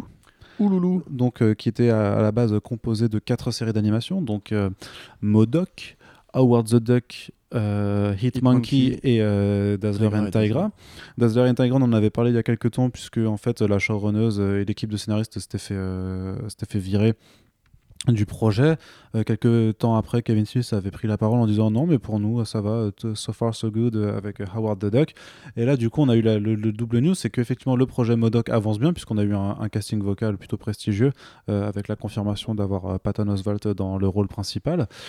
Euh, mais par contre, du coup, euh, Howard the Duck et Dazzler and Tigra, ça saute. Et du coup, bah, c'est tout le projet Offenders aussi qui. euh, genre, enfin, je sais pas si le, la, la série Offenders va se faire, parce que du coup, il n'y a plus les quatre séries à réunir. Non, la série, va pas- la série Offenders va pas se faire du tout. Ça, Par contre, ils ont dit euh, que. Modoc et Hitmonkey vont, vont se faire. Mais a priori, elles vont rester indépendantes. euh. Ouais, alors Hitmonkey, il faudra quand même qu'on m'explique euh, quelle logique il y a à faire Hitmonkey plutôt que Howard the Duck. Ouais, ça c'est clair. Je Ça, comprends pas trop s'il y a un personnage qui se prête bien à l'animation aux côtés débile et euh, à faire vraiment un cartoon justement un peu pour adultes avec un esprit un peu barré, c'était Howard the Duck. Je veux dire, c'est un personnage qui a eu une ascension extraordinaire pendant les périodes Marvel Now, All New et euh, les relaunchs récents avec Mais parce qu'ils se gardent pour un autre truc. Quoi. Howard the Human, euh, Gwenpool apparaît aussi dans ce, ce contexte-là. Je veux dire, Howard the Duck, vraiment, le cinéma, je ne le vois pas l'utiliser parce que c'est au cinéma, Howard the Duck, c'est un peu comme Waterworld, c'est une légende qu'on se passe de producteur en producteur pour montrer ce qu'il faut sur- surtout pas faire au cinéma. En un sens, on pourrait dire que Cats, tu vois, le film Cats, c'est une sorte de suite de Howard the Duck. Dans ce côté, on devait faire un dessin animé Et on a fait un film live, sauf que comme, le personnage c'est un animal, ça rend super mal, c'est très moche à l'écran. Il s'est planté, LucasArts a perdu des millions à cause de ça, euh, Lucasfilm pardon. Donc euh, voilà, on est, vraiment euh, sur un truc qui ne risque pas d'arriver au cinéma. Ou bien l'autre option étant que des mecs comme James Gunn ou Taika Waititi comptent l'utiliser, donc du coup mettre une sorte de micro-veto, mais c'est pas trop leur genre non plus. Donc peut-être que Kevin Feige dit cette propriété-là que les gens aiment bien voir dans les films en mode clin d'œil, on la garde de côté pour Marvel Studios et Marvel, Marvel Television peut se la mettre quelque part. Euh, c'est vraiment complètement stupide. Là, je vais pas mâcher mes mots, je trouve ça absurde. Je trouve ça aussi d'ailleurs un peu abject de la part de Marvel Studios d'annuler comme ça en série des trucs comme Doctor Doom, comme le Silver Surfer où le script devait être écrit par Brian Kevon, ou euh, le film Kitty Pryde de Tim Miller avec Bendis à l'écriture. C'est des trucs qui, certes, n'ont pas forcément été beaucoup plus loin que la, pro- la proposition de script, hein, ou même le premier traitement. Mais je veux dire, c'est des trucs qui auraient pu vraiment changer un peu. Euh, quelque part, ils sortent New Mutants, donc ils assument que c'est possible de faire autrement. Et quelque part, ils font même de la promo pour New Mutants, donc ils savent très bien que euh, c'est pas grave s'il y a un film dans l'année ou une série dans l'année qui n'est pas lié au MCU. Euh, Modoc, en plus, effectivement, comme tu dis, le casting il est top. Voilà, enfin, on a Melissa Fumero de Brooklyn Nine-Nine, on a Ben Schwartz de euh, Parks and Recreations. C'est que des noms de sitcoms super connus. Voilà, on a des mecs de VIP et tout. Ça a l'air mortel. Le cartoon vraiment t'évoque des trucs que tu as déjà vu avant, justement, The Office, Bojack Horseman, La crise de la quarantaine, tous ces cartoons un peu Mhm. dépressifs à la Rick and Morty, euh, Les Simpsons et compagnie. Donc, bon, pourquoi pas, tu vois. Enfin, je veux dire, vraiment, j'ai envie de voir ça. Et à côté de ça, justement, on t'annule les deux projets. Donc, un projet où il y avait deux nanas et un projet où il y avait un canard. Euh, ce qui pour le coup bah, évitait justement de, rentrer dans une dynamique trop déjà vue, tu vois, parce que mine de rien, Modoc, ça t'évoque du déjà vu, mais un cartoon War the Duck aurait vraiment été euh, super novateur pour Marvel, justement. Et avec Kevin Smith qui se relance dans l'animation, franchement, moi j'aurais été grave content de voir ça. Et il y a vraiment un côté, ouais, mais on veut pas passer la balle, quoi. Genre, quelque part, tu te demandes même s'ils ont pas laissé euh, Modoc euh, se faire parce qu'ils avaient Patton Oswalt qui avait déjà signé et que c'était plus simple pour eux que de lui dire non, gros, on va- on va vous ouvrir la porte. Du coup, je m'explique d'autant moins Hitmonkey, qui est un personnage vraiment, mais qui est super secondaire, qui a pas grand intérêt. euh, Enfin, C'est rigolo, un singe tueur à oui, mais d'accord, mais un, un- un canard détective privé, c'est super rigolo aussi. C'est Canardo Mhm. chez Marvel, tu vois. C'est ça, c'est ça qu'on a envie de voir. En plus, c'est un personnage culte. Euh, le, le, le Howard the Duck, ça a toujours été une parodie de l'univers Marvel depuis le début. Peut-être qu'il va se le garder pour faire un film. hein. Ouais, mais non, c'est inadaptable. Le, le film, euh, les, co- les comics de the Duck au départ du créateur dont on va pas me revenir, c'était vraiment des parodies méta de, concepts euh, littéraires et compagnie. Il y avait la- l'actrice qui a joué dans le dans l'ancien film Howard the Duck qui avait Ouais. déclaré euh, enfin qu'elle faisait, elle faisait beaucoup de forcing et justement qu'elle demandait des rencontres et je crois que Jamais de la vie. elle avait euh, elle avait réussi à apparemment à débloquer quelque chose je sais pas quoi je sais pas imagine euh, il relance euh, Non, non, mais. il relance un film vraiment mais pour la phase va. 5 je sais pas quoi ou une Bah, ce- série ce live serait- ce serait ou une série Disney Plus Ce ou serait, même ce serait couillu de leur part, mais je veux dire, le, le film, il leur, a, il leur a coûté euh, 40 millions à faire. Ils ont gagné 40 millions avec. Toute la promo, donc 20 millions, ils l'ont perdu. Le RD qu'ils ont fait dessus, ils l'ont perdu. Enfin, je veux dire, c'est vraiment un four ce film. Et oui mais c'est- devenu culte et c'est une légende dans les nanars, tu vois. Mm. Non, mais d'accord, mais, mais c'est une chose que ce soit devenu culte. Mais maintenant, si tu. On est euh, dans une période où tu surfes, tu joues avec la nostalgie des gens, tu joues avec le côté culte des, des, des films et des œuvres. Donc bien sûr, si, même si tout le monde est d'accord pour dire que c'est un nanar et que c'est un mauvais film, euh, tu leur fais ouais, regardez, euh, on fait un film Howard the Duck. Des trois quarts des gens en fait vont avoir limite cette- ce, ce- ce sentiment d'appel, de, nostalgie, de dire ah ouais cool machin, ça me fait plaisir, sans forcément même avoir vécu le film ou avoir connu cette époque. Tu vois Mais je sais pas, parce comme que ça marche. euh, de, de, de, enfin, de fait, Howard the Duck est un personnage qui a, souvent beaucoup plu à Disney, puisque il y avait justement cette fameuse légende urbaine comme quoi Disney aurait demandé à ce que Marvel arrête d'utiliser Howard the Duck parce que ça faisait doublon avec Donald Duck, qui voulait que le seul canard le plus populaire et qui est un peu euh, justement un aventurier et compagnie soit, euh, soit Donald en Ah, fait. Pour le coup, Donald et Howard, c'est pas la même chose quoi. Ça n'a rien à voir, mais c'est deux canards célèbres. Et quand tu Mm. regardes les premières couvertures donc, de, de l'artiste- donc de Steve Gerber qui l'a créé à l'époque, effectivement, tu peux euh, t'imaginer que ça fait une sorte de conflit euh, de propriété célèbre. Tu vois, comme pour beaucoup de gens, euh, Mighty Mouse, enfin Super Souris, c'est Mickey qui a des super pouvoirs, tu vois, parce que les gens n'arrivent pas forcément à faire le distinguo. Et euh, actuellement, Was Duck, c'est deux caméos, enfin c'est trois caméos avec Endgame, c'est trois caméos dans, dans- dans- trois films. De là à imaginer qu'il y a un projet de film qui est prévu à la clé ou que la fameuse série que voulait faire euh, James Gunn soit encore en développement. Et puis quand bien même, l'univers CW, il te fait Ezra Miller dans la série The Flash, il te fait une série euh, Superman et Lois Lane, alors qu'ils veulent encore faire un film Superman, tu vois. Il te fait une série Batwoman, il te fait un film, même Warner Bros, un film Joker et Birds of Prey, tous deux à Gotham City, alors qu'ils tournent une- un nouveau film Batman. Les, les cohérences de marque et les cohérences d'univers comme ça, les gens savent en fait. Faut arrêter de croire que les gens sont stupides. Les gens savent très bien que le cartoon Howard the Duck sera différent d'un éventuel film Howard the Duck parce que c'est un cartoon que tu mets dans une digeste précise, sur un, un format précis, un diffuseur précis. Peut-être que l'importance quand tu dis euh, image de marque, c'est vraiment sur le terme d'image de marque et qu'en en fait ils veulent juste une image. Ouais. Mais Tu vois, mais c'est ça. Qui- et que c'est pas par rapport au fait que le public soit trop stupide pour comprendre que les films sont pas forcément tous connectés ou je sais pas quoi, mais juste que ils veulent cette vitrine instaurée maintenant avec Marvel Studios et le MCU euh, très propre sur elle euh, et qui veulent absolument pas Voilà. s'en défaire. Exactement, c'est c'est- c'est ce que j'ai dit tout à l'heure, enfin, de nos côtés, on ne passe pas la balle, tu vois. C'est genre, Kevin ouais. Feige dirige Marvel, Marvel en- au global. L'Empire Marvel, c'est Kevin Feige maintenant. Kevin Feige n'a pas envie que des gens viennent. Et en plus, il y a quand même une légende très. C'est même pas une légende, ce c'est un fait, tu vois. Disney ne fait pas de comédie, de cartoon pour adultes. Disney, depuis toujours, Non. fait de la comédie tout public. Les, Disney ne- qui possède les Simpsons aujourd'hui, c'est c'est une anomalie. Euh, jamais Disney n'a produit de South Park, de, de Simpsons. Genre tout, toute l'ère du, du cartoon satirique américain, elle s'est faite sans eux. Ils Et- ont rien fait de là-dedans? Ah, Il y a sûrement un contre-exemple par-ci par-là, mais je veux dire, les grands, les cartoons légendaires, euh, Archer, euh, South Park, les Simpsons, etc., c'était généralement la Fox, tu vois, euh, ou Comedy Central et compagnie. ou- donc voilà, c'est d'autres réseaux qu'eux, mais l'histoire du cartoon de Disney, c'est Disney, c'est Pixar et la distribution de Ghibli. Donc ça a toujours été du familial, avec des, des degrés de lecture supérieurs, évidemment, Mm. de la bonne animation, évidemment, mais le cartoon à la Rick and Morty, c'est Cartoon Network, c'est Warner Bros, tu vois, c'est c'est, toujours été le côté Disney a toujours été dans la famille. Et regarde Disney c'est ça Disney c'est la famille. Avoir acheté la Fox qu'est-ce qu'ils font? Bah, ils, ils savent pour les deux tiers des projets en- dans lesquels ils ne croient pas. Ils enlèvent le Fox du. euh, voilà ils enlèvent la Fox voilà ce qui est en, en plus assez intéressant au niveau de l'origine même de, de- du, du créateur de la Fox mais et tu vois on en arrive à ce moment là où justement ils ont, ils ont racheté la Fox. Ok 4000 personnes à la rue.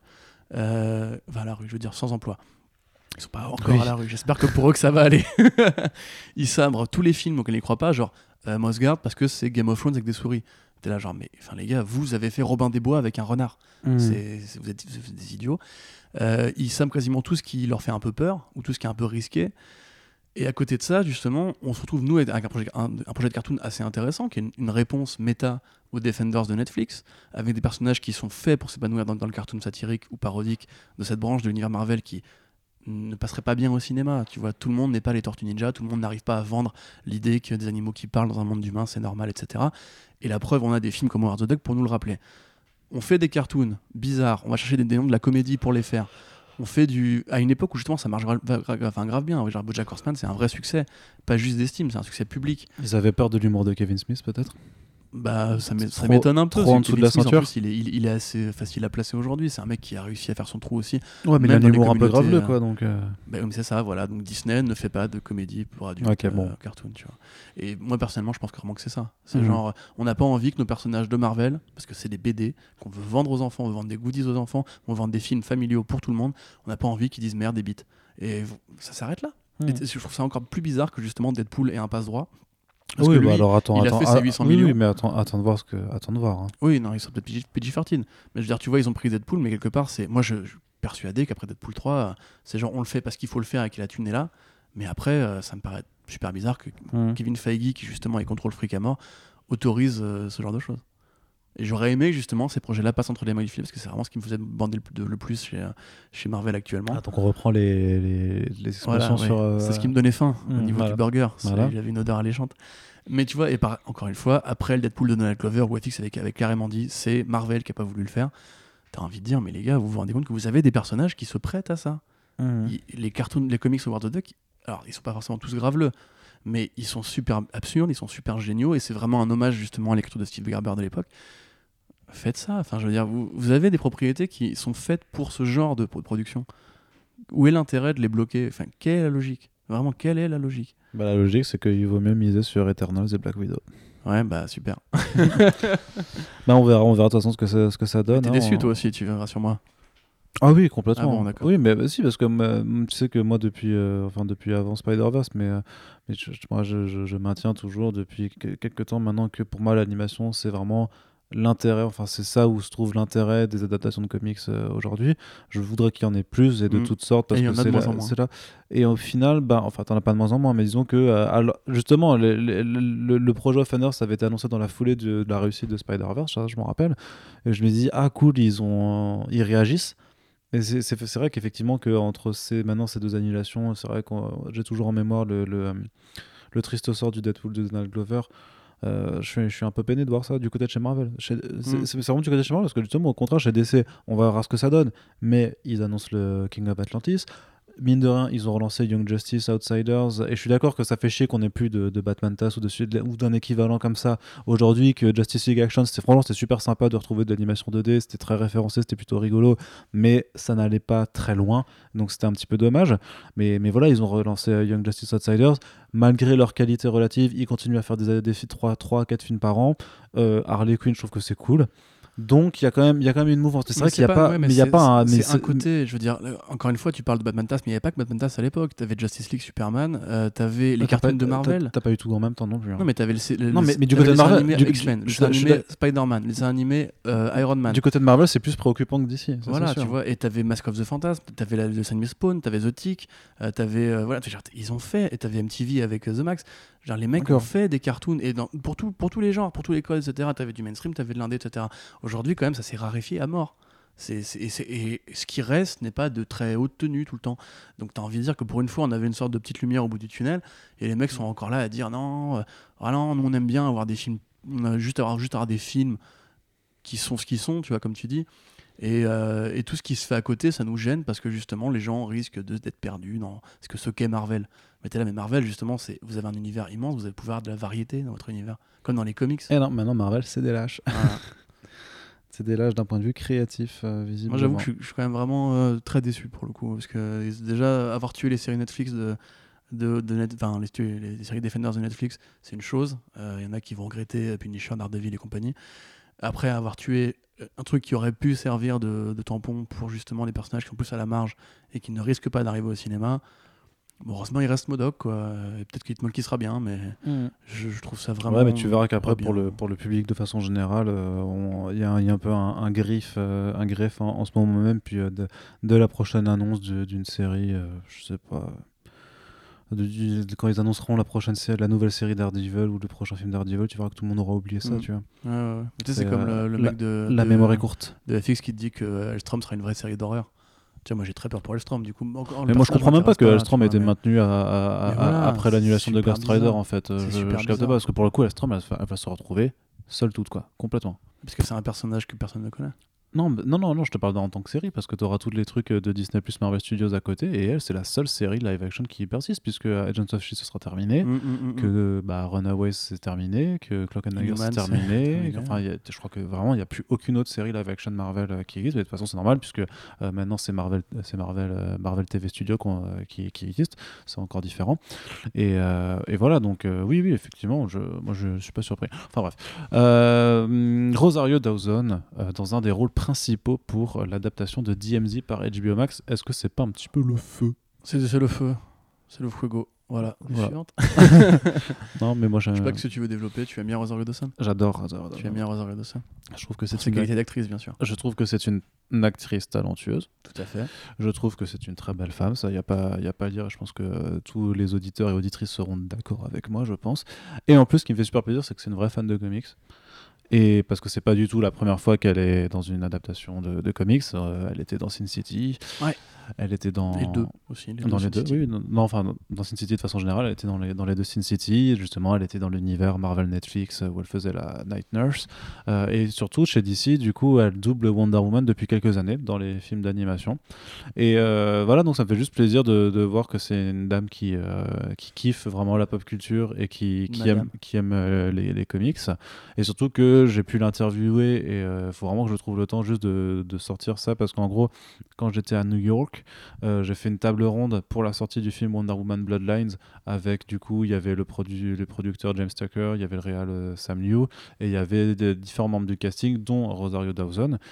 Et euh, à un moment, je lui ai dit, je lui ai euh, justement, je lui ai fait, je lui ai fait, mais ton parcours, c'est Sin City, c'est Netflix, Marvel, euh, c'est Wonder Woman et tout. Je lui fais, euh, il y a quand même un délire entre toi et les comics, non? Et je te jure qu'elle a son regard qui s'est éclairé comme ça, qui s'est illuminé, qui a fait, mais j'adore les comics et tout. En fait, ça Ouais. commence à faire que son grand-père en dessinait. Euh, du coup, c'était ouais, un artiste de, de Ah, comics et que- mortel. et qu'elle lui avait, et qu'il lui avait fait lire des comics quand elle était plus jeune et que c'était pour ça Mhm. qu'elle avait toujours kiffé. Tu sais, quand il y a eu l'initiative des, des comics euh, pour euh, lever des fonds pour Puerto Rico, Ouais. bah elle, est- elle est derrière ça aussi quoi enfin c'est c'est vraiment elle, Ah, bah, elle est aussi Tu sais qu'elle a aussi fait Josie and the Pussycats, le film. ah Avec Tara Reid. Tu sais de Tara Reid? Fan- fantasme de American Pie, quoi. Mais c'est un vrai, c'est un vrai film, c'est pas un dessin animé, tu sais, de, de Archie Comics du coup. Oui, je sais. De Bah, du hein. coup, oui, mais euh, je sais, je me. Et puis t'as oublié, euh, non tu l'as dit, The Lego Batman? Euh, non, pour euh, Ouais. Barbara, Gordon et tout. Donc voilà, non, non, c'est juste que voilà, et, et sa réponse du coup était, était mortelle et juste en- j'ai juste envie de reprendre ce- cette interview juste pour, euh, pour euh, retranscrire cette réponse qui, voilà, parce que ça fait plaisir. Parce que les autres euh, comédiennes qui étaient interviewées, qui faisaient les rôles de- des méchantes, je leur ai demandé, voilà, c'était quoi leur rapport aux, aux comics? Alors, ou je crois que c'est juste si elles en avaient lu. Moi, j'étais un peu le mec à ce qui faisait les comics, les comics. Mais euh, voilà, elles, par contre, euh, non, non, c'est juste un, un jump qu'un truc. Elles Mhm. aiment bien, mais elles en lisent pas. Alors qu'elles, franchement, tu voyais que voilà, elle connaît les bails et tout ça. Et donc, ça me fait quand même vachement. Je trouve juste ça super cool euh, d'avoir d'avoir une star hollywoodienne qui, qui a un, un vrai amour de, de la bande dessinée. Parce que mine de rien, bah, c'est pas forcément souvent le cas. Tu vois, parfois les gens découvrent quand ils vont faire les rôles.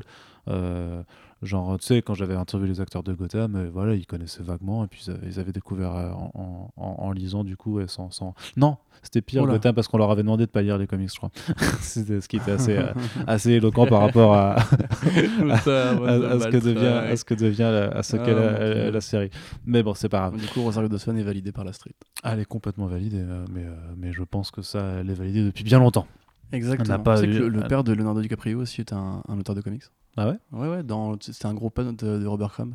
Et en fait, DiCaprio qui raconte sa jeunesse, il dit tous les, tous les week-ends on est en, en caravane à livrer des comics que mon père avait fait euh, Ah, à différents comic shops et tout. Un Ah jour, bah, j'écrirai un papier là-dessus. Bah, pour ça que DiCaprio est aussi validé de toute façon. De toute hein. façon, DiCaprio, oui, non. Oui.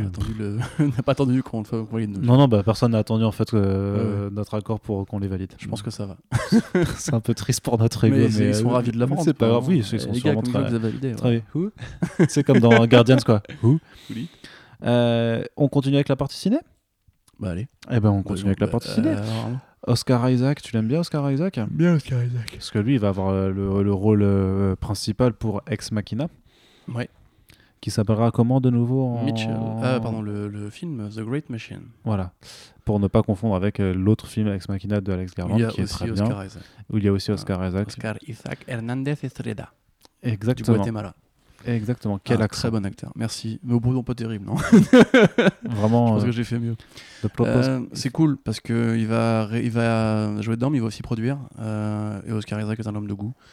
Oscar Isaac a commencé sa carrière de manière un peu discrète. Il était même dans ce film de Zack Snyder avec des nanas qui font de la danse. et en fait, c'est des métaphores. Ah, Sucker. Punch. Voilà, Sucker Punch, c'est le, le il a joué le méchant de Robin Hood de Ridley Scott. Il a, j'adore la carrière de ce mec, elle a juste aucun putain de sens. En fait, avant, de percer, il a fait plein Il, de films. il était quand même euh, l'horrible. Il était l'horrible Apocalypse dans X-Men Apocalypse aussi. Mm. Et il joue aussi dans Drive, c'était le mec de la meuf de héros de Drive. Voilà, Mhm. si vous m'avez suivi, vous êtes super. Et euh, voilà, c'est donc un mec qui a fait énormément de rôles avant de percer vraiment, on va dire, avec Inside Lewin Davis des frères Cohen, qui était un peu le moment où tout le monde l'a vraiment découvert pour de vrai, parce qu'il a fait quand même pas mal de bons films avant, mais c'était compliqué de, de le, le repérer lui plus qu'un autre.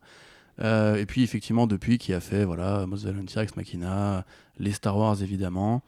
Le X-Men, comme tu dis, c'était d'ailleurs assez horrible de se dire que voilà, on, on a ce mec-là et on le fait jouer euh, ce mec-là. Et qui jouait un certain Spider-Man dans le Spider-Verse. Mhm. Lequel, Arnaud? Euh, C'est bah, plus du spoil, du spoil aujourd'hui. Non, c'est le, c'est, euh, le Spider-Man de, de, de- Ah, pardon, 2099. Ouais, tout à fait, tout à fait. Miguel O'Hara. Voilà, Miguel O'Hara. Euh, du coup, bah voilà, donc effectivement, il devient un peu plus sélectif aujourd'hui, donc c'est bien de voir que justement c'est lui qui va chercher euh, Ex Machina. Euh, en attendant la série Dune de HBO Max, j'ai tellement hâte, m'amène. Enfin, le film Dune déjà, après on verra la série Dune. Euh, donc du coup, voilà, donc ça fait un beau nom à la production et euh, à l'acting. Il a carrément le charisme qu'il faut pour jouer ce personnage justement, euh, dialogue mitraillette, superposé, superposeur, un peu beau, gosse en, cas- beau gosse en costume et euh, super-héros à 16h, enfin super-héros un peu loser à 16h. Euh, Oscar Isaac n'a besoin d'aucune validation non plus. hein. La street l'a adoubé depuis longtemps. C'est une très bonne nouvelle. Maintenant, encore une fois, ça pose le problème que c'est un film et pas une série télé. Donc espérons que il y aura la place de développer vraiment toute l'intelligence et le génie de Brian Kevon dans ce métrage. Sauf s'ils font une trilogie, du coup? Bah, euh, ce serait intéressant parce qu'il y, y a matière à développer ça sur Tu plusieurs. sais, ils prennent juste une partie d'un arc et euh, ils en font. Et si ça marche, Ils bah, en ils font continuent, un, quoi. Un peu, un, peu- un plus petit arc. Non, non, non, du coup, non. Quoi? Bah, la ne valide pas ta blague, là, Non, du je suis fatigué. Oui, bah, oui, bah, il, il faut boire du café. Mais j'ai pris un café, Même si ça donne le cancer. Euh, Pas le cancer de boire du café. Ça rend cardiaque. Ah, ça donne le cancer parce que c'est facteur de stress aussi, du coup. Enfin, ça, si t'es stressé, ça. Ah, ça- moi, je suis stressé naturellement. Oui, mais voilà. Tu vois, Bah, Pas besoin de café. bah, voilà. C'est pour les Ça donne des acidités aussi à ton estomac et tout ça. Ah oui, ça c'est foutu aussi. Donc c'est. J'aime trop le piment. Ouais, bah mais c'est pas bien. Ouais. On continue. Merci, hein. On continue euh, après ces conseils culinaires. euh, hashtag euh, Arnaud euh, qui, qui cook, du coup. Euh, petit jeu de mots. euh, sur, euh, parce que cooking, c'est faire la cuisine. Et kikou, tu vois. On est sur, du, euh, sur de l'humour transfron- transfrontalier. Et Corentin s'en va. Euh, du coup, on va passer à la news qui va bien. Euh, il va revenir tout de suite puisque c'est un projet qui l'intéresse amplement. C'est encore moi qui parle. Euh, oui, oui, bah, c'est toujours toi qui parles. De toute façon, hein, ça, ça les, les gens commencent à, à s'y habituer. Ah. Je ne suis que l'hôte, tu es le commentateur, euh, puisque voilà, c'est comme ça que ça fonctionne et pas autrement, parce que je suis aussi Enchaîne. le rédac chef Enchaîne. et que tu n'es que le sous-fifre. Voilà, euh, harcèlement au travail, ça fait, ça fait plaisir. Euh, bref. Bref, regarde, j'ai ce petit carton comme ça. Je suis Julien Lepers et nous sommes dans Question pour un champion. À partir de maintenant, top je, vais te faire. Alors, je vais vous laisser la main, bien entendu, puisque vous n'avez pas d'ad- d'adversaire. Corentin, Olivier Corentin Mouchon, qui nous vient de la région parisienne. Bonjour Corentin, comment allez-vous ce soir et que faites-vous dans la vie? Et ne me laisse pas tout seul enculé, parce que sinon, ça va mal se passer. Ça va, Arnaud Ça va Tu veux pas dire la news je vais. Alors voilà, nous allons parler d'un film. Oui, mais de quel film Oh là là. Alors indice chez vous euh, sur vos écrans. Sous votre voilà, écran. il y a marqué c'est un film de merde. Euh, Bloodshot. Mais ah putain, il est incroyable. Je n'ai même pas eu le temps de lire les questions qu'il a devinées. Et pourtant, il y avait de la compétition cette année, hein, puisque des films de merde, on va y avoir droit, parce qu'il y, a quand- même Morbius et Venom 2 qui sont très très très haut placés dans la compétition, euh, en mode vraiment euh, euh, quel sera le plus gros étron filmique cette année. Je pense que ça va se bagarrer, ça va se bagarrer. Mais donc oui, Bloodshot qui confirme son PG-13 euh, grâce au petit logo PG-13 placé sur un des posters révélés, qui est tout moche. Voilà. Eh bien, je, Donc, je, je laisse la malgré- main à donc, Arnaud Kiko Voilà, mais donc pour euh, euh, dire pourquoi c'est pas bien. bah, c'est ce que je t'avais dit de toute façon, parce que je l'avais pressenti. Malgré le plan euh, où effectivement il se fait dégommer le visage euh, et qu'après ça se reforme, euh, le- la scène est tournée avec des fumigènes rouges et tout ça pour que le sang en fait ne transparaisse pas sur le blanc du visage, pour que ce soit moins graphique et du coup euh, pour que la violence soit un petit peu atténuée. Et disons que je pense que ce sera du coup le, en fait le plan le plus euh, graphique. Euh, Je peux me tromper bien entendu, hein, mais euh, ce sera l'un t'arrive aussi. ça m'arrive également. Euh, ce sera, euh, ce sera l'un des plans les plus graphiques certainement du film, puisque voilà, ça reste PG-13, donc euh, il y aura pas plus que deux fuck. Mais pourquoi est-ce un scandale, Arnaud Kikou? Ah, c'est un scandale parce que moi, tu sais que nous, on fait des fixations avec. Enfin, parfois, on nous dit, on a l'impression que vous faites des fixations avec le rated R et le PG-13. Non, Euh, mais euh, de, de deux choses l'une. D'une part, le rated R est souvent euh, synonyme de, de, de- moins d'argent mis euh, dans la production. Euh, sont des productions qui généralement coûtent moins cher à faire et donc sur lesquelles en fait il y a plus de liberté euh, en fait parce que justement le risque financier est moins grand donc c'est moins grave en fait si on ne s'attire pas un maximum de public avec et justement par contre bah, si ça rencontre vraiment plus de gens que, que d'habitude c'est le le jackpot c'est l'exemple de Deadpool qui n'a coûté qui n'a pas coûté cher c'est l'exemple je veux dire que même un Brightburn à son échelle ça tu vois ça, ça a marché parce que ça a remporté Ouais, ça a coûté que dalle, en 3 même 3 temps. 4 fois 5 000 oui non ça ça n'a rien coûté mais voilà c'est vraiment ça. Euh, c'est l'exemple là par contre vraiment de Joker où c'est encore plus euh, plus rigolo puisque Warner Bros. avait même pas osé financer la chose euh, complètement. Ils ont mis que la mo- que la moitié du budget. Et, do- et, et donc voilà. Bref donc il y, y a quand même une appétence un peu pour le pour le rated R parce que euh, ça ça permet d'avoir euh, une, liberté plus grande sur le, propos, sur ce que, sur, surtout euh, sur la violence en fait et sur le cul grosso modo. Ce qui nous intéresse avec Bloodshot, c'est quand même que ah, c'est un personnage des comics Valiant qui se caractérise en fait parce que c'est en fait un, un ancien militaire qui a été euh, pris en charge par euh, une, une groupuscule euh, militaire qui s'appelle le projet Rising Spirit, qui lui a injecté des, euh, des nanomachines dans son sang, c'est-à-dire qu'en fait, c'est des, des, des sortes de, de, de, de- de nanorobots qui lui le rendent capable d'une part de contrôler tout ce qui est technologie et d'autre part de le régénérer en permanence. C'est-à-dire qu'il peut perdre des bras, des jambes, se faire couper en deux, ça va repousser, ça va se recoller. Et donc, les comics sont naturellement très graphiques, puisque voilà, parfois, bah, il se fait vraiment dégommer à la sulfate en, full frontal, c'est très sanglant. Et, mais en même temps, ça permet aussi d'avoir un jeu en fait. C'est- pas forcément du body horror, mais ça s'amuse quand même à voir un peu euh, qu'est-ce qu'il peut faire, par exemple, avec, je sais pas, avec une main coupée qui arrivera quand même à se déplacer, tu vois, et qui va aller, euh, qui va, qui va aller faire un, truc pendant que le reste du corps est, bloqué, tu vois. Ça permet d'avoir plein de jeux un peu sur les corps, ça, permet de faire, euh, bah, de faire des explosions graphiques aussi, voilà, parce que dans le registre un peu genre série B, série Z, tu vois. Donc ça reste un intérêt, euh, ça reste un intérêt fondamental de, la bande dessinée. C'est, c'est, il s'appelle pas Bloodshot pour rien non plus. C'est euh, pour moi c'est, euh, c'est comme le fait que, franchement, je pense que je peux dire, ouais, que, dans Bloodshot il y ait du sang, enfin que ce soit sanglant, c'est, aussi essentiel pour que, Batman porte un costume de, chauve-souris. Tu vois, pour moi ça, ça, va, ça va lo- logiquement ensemble. Il n'y a pas un comics de, Bloodshot qui a été fait pour pour les enfants, tu vois. Et- à part dans Valiant High, tu vois, mais qui est une parodie où en fait les héros Bloodshot, euh, enfin les héros de Valiant sont, au lycée. euh, c'est le Donc- coach de l'équipe de, Ouais. de baseball, c'est ça C'est ça, ouais, je crois que c'est le coach sportif. Quoi. Non, donc voilà, donc, euh, que ce soit PG-13, et donc ça veut dire qu'on on lésine à montrer de, de la violence graphique, machin, et notamment du sang, je trouve que c'est- débile, surtout pour un héros dans, dans, dans lequel il y a juste Blood euh, dans, dans, dans son Ah, appellation. Shot. Et il y a aussi Shot. Oui, bah, pour le coup, ça va tirer, mais ça va faire des, ça va faire des pampans de. euh, Mm. De, de, de, de- films d'action lambda. Et les- ah, je suis d'accord que le rated R est même pas con. a- essentiel. Bloodshot, il n'y a pas de sang dans le film. Quoi. Bah, c'est comme Morbius, hein, il n'y a, pas de sang- il y a pas une goutte de sang dans le Ouais, trailer. Morbius, hein, a alors qu'on- Blood dans le nom. Tu vois. Oui, mais c'est un vampire. Oui. Oui, c'est- mais bah bon, oui, les, bah les non, bah les vampires vampire. tout public, c'est quand même plus fréquent que les, les actionneurs de mecs. Genre, tu prends Robocop, Robocop, qui, en un sens, c'est un peu le modèle de. de- C'était ultra violent. Robocop. C'était hein. ultra violent. Et Ouais. dès qu'ils ont fait du PG-13 dans le 3, c'est devenu. Bah après, le 2 était pas bien, mais c'était nul. Enfin, Mm. c'était de la, de la merde. Enfin voilà, pour moi, ça reste un. Voilà, je, trouve, je trouve que c'est juste nul parce que il y a, y a- au-delà de, l'or- de, de l'orientation très lambda en fait, euh, au-delà du miscast euh, que peut être Vin Diesel, moi j'étais quand même relativement partant parce que je trouve qu'il est bon dans, dans l'actionneur. Mais voilà, ça a l'air. Le truc c'est que ça a l'air même pas d'être du coup un actionneur qui s'amuse comme, euh, comme le fait la franchise Fast, Fast and Furious, tu vois.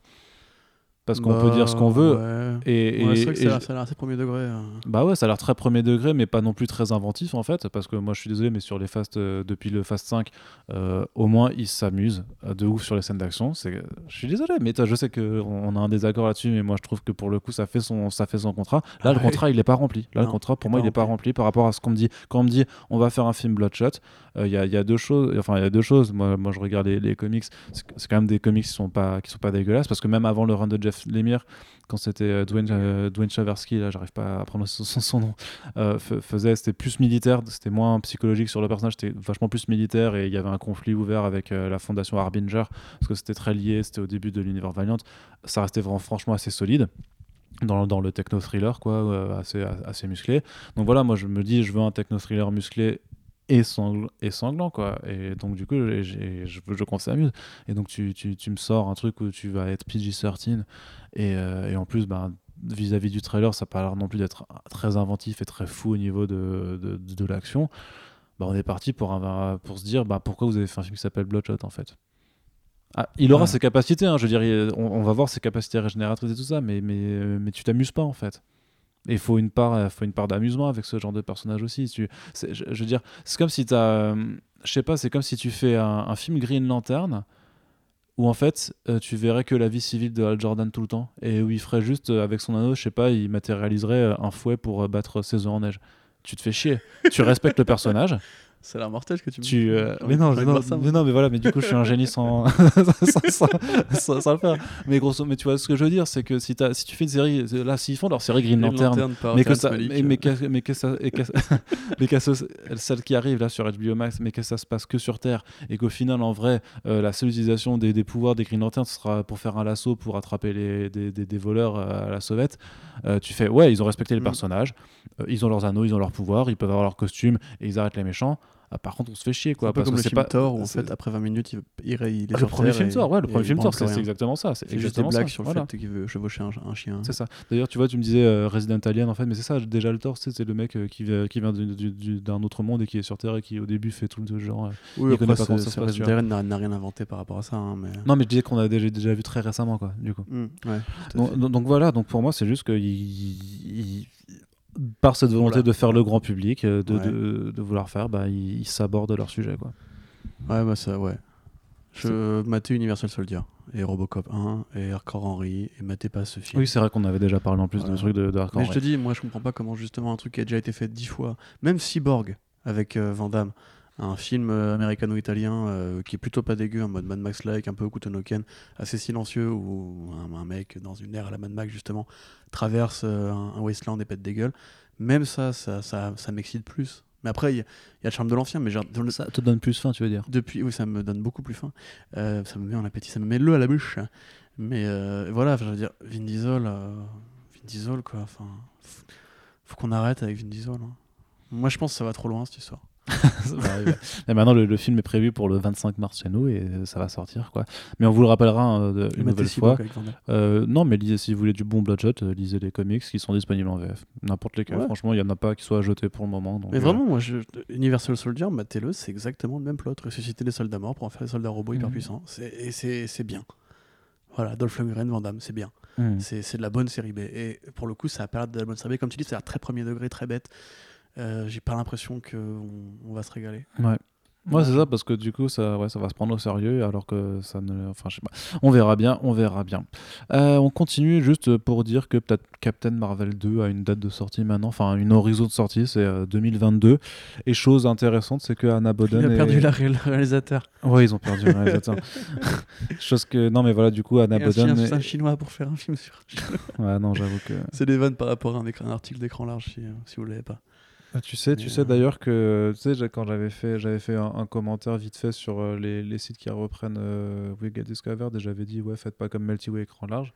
Il y a des mecs qui sont allés poster euh, sur je sais plus quel article d'écran large. Ouais vous avez écouté euh, ils vous ont, ils ont dit ils vous ont tapé dessus je sais pas quoi.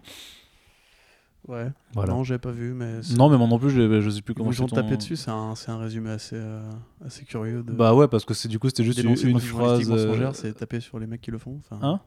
Dénoncer une pratique euh, journalistique mensongère, c'est taper sur les mecs qui Bah, surtout que c'était juste une phrase placée à la fin d'un podcast qui sur lequel c'était pas du tout le sujet et, et voilà et que mais enfin bref du coup ça me faisait Ouais, marrer. peu importe. Mais C'est à dire euh, qu'on est, c'est dire qu'on est écouté par des gens qui vont nous dénoncer Très après. honnêtement, euh. je ne lis pas écran large, je suis même pas trop au courant. Tu m'as un peu appris ce que ce qu'ils faisaient, tu vois. Donc, euh, Ah oui, non, mais moi, moi, j'ai pas de velléité particulière à leur faire du mal. C'est juste, euh, en l'occurrence, le film du coup, Captain Marvel 2. n'a pas perdu ses réalisateurs en cours de route. changement de réalisateur comme ça arrive entre Thor 1, Thor 2 ou Thor 3.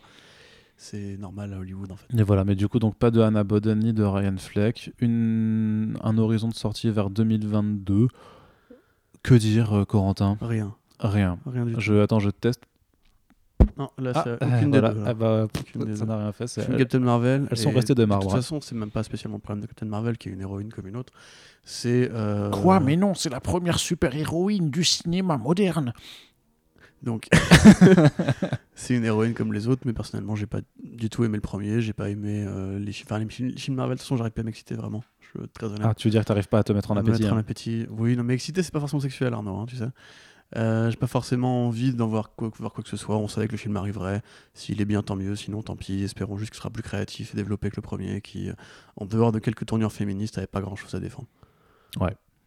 Voilà. Ben, du coup, euh, du coup, du coup, euh, on passe à l'année suivante, quoi. Euh, Masters of the Universe qui disparaît du calendrier de Sony Pictures. Donc, c'est vraiment, il y a que des bonnes nouvelles. hein. Ah bah là, là on s'enjaille. Hein.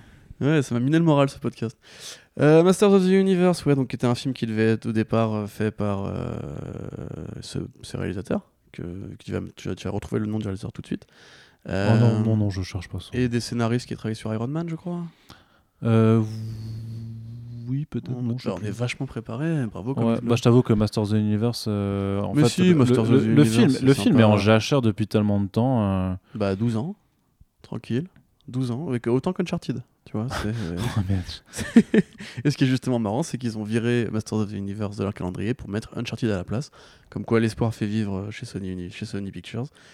Euh, donc ouais, effectivement, qui est donc au départ le, fameux reboot de la licence de Mattel qui avait donné un film de triste mémoire dans les années 80, 87, avec Dolph Lundgren, qui est surtout connu pour l'affiche de Dross Struzan, puisque le film en lui-même était quand même pas fifou fifou.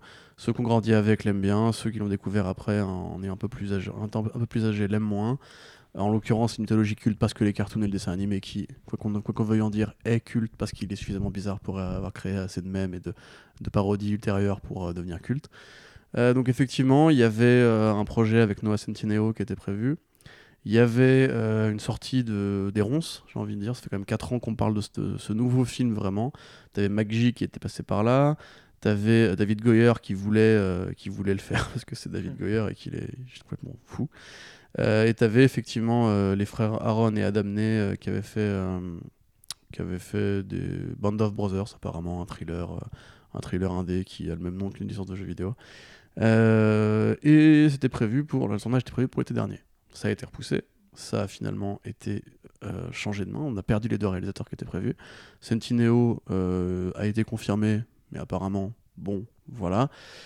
Puis décalé à 2021, et dans l'interstice, Netflix a annoncé qu'ils ils avaient les droits de Masters of the Universe pour les dessins animés et la série télé, ce qui est différent de- du cinéma en l'occurrence. Ouais, surtout qu'en fait, il y a une série d'animation euh, qui est dans la suite de l'ancienne série euh, et qui est faite par Kevin Smith. Ouais. Et l'autre qui est un reboot, euh, a priori sûrement en 3D. Voilà. quoi. Et Shira and the Princess of Power, qui est dans la même, dans la même mythologie que Musclor, mais qui était sa cousine ou sa sœur, je ne sais plus exactement, qui est déjà sur Netflix aussi.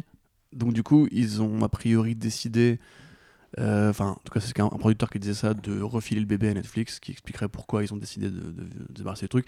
Est-ce que Netflix a vraiment un intérêt à mettre autant de billes sur Iman Parce qu'on ne sait pas encore si les nouveaux cartoons vont marcher. hein. Il y, a- il y a une fanbase. Hein.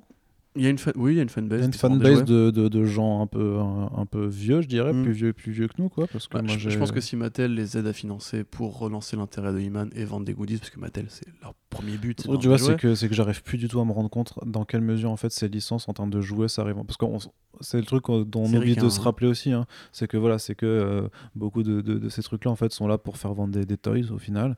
Euh, mais j'arrive pas du tout à me rendre compte en fait vraiment euh, les jouets qui sortent pour gamins et comment ça mec, peut se T'as tout. un film G.I. Joe qui sort l'année prochaine, ça s'appelle Snake Eyes, tu vois. Ouais, mais ce sera, ça, ça fait être bien ça. Enfin, c'est, Oui, ça peut C'est Robert, c'est quand même Ro- Robert Jenke, hein, donc les Di- Divergentes et compagnie, donc ça peut aussi être ah très non, mauvais. ah non. Le ah, casting est bien, le, le réal est pas bien, donc ça peut être bien comme pas bien. En plus, c'est un personnage particulier, hein, Snake Eyes, il faut vraiment savoir comment le prendre. Ça peut être du Bloodshot, justement, une grosse série Z qui comprend rien à ce qu'elle adapte. Euh, comme Hellboy, tiens. Et euh, du coup, oui, ça, ça peut être bien, mais je veux dire, voilà, t'as encore des trucs G.I. Joe qui sortent aujourd'hui, t'as encore des cartoons He-Man qui sont mis en développement aujourd'hui, donc je pense qu'il y a de la thune à se faire.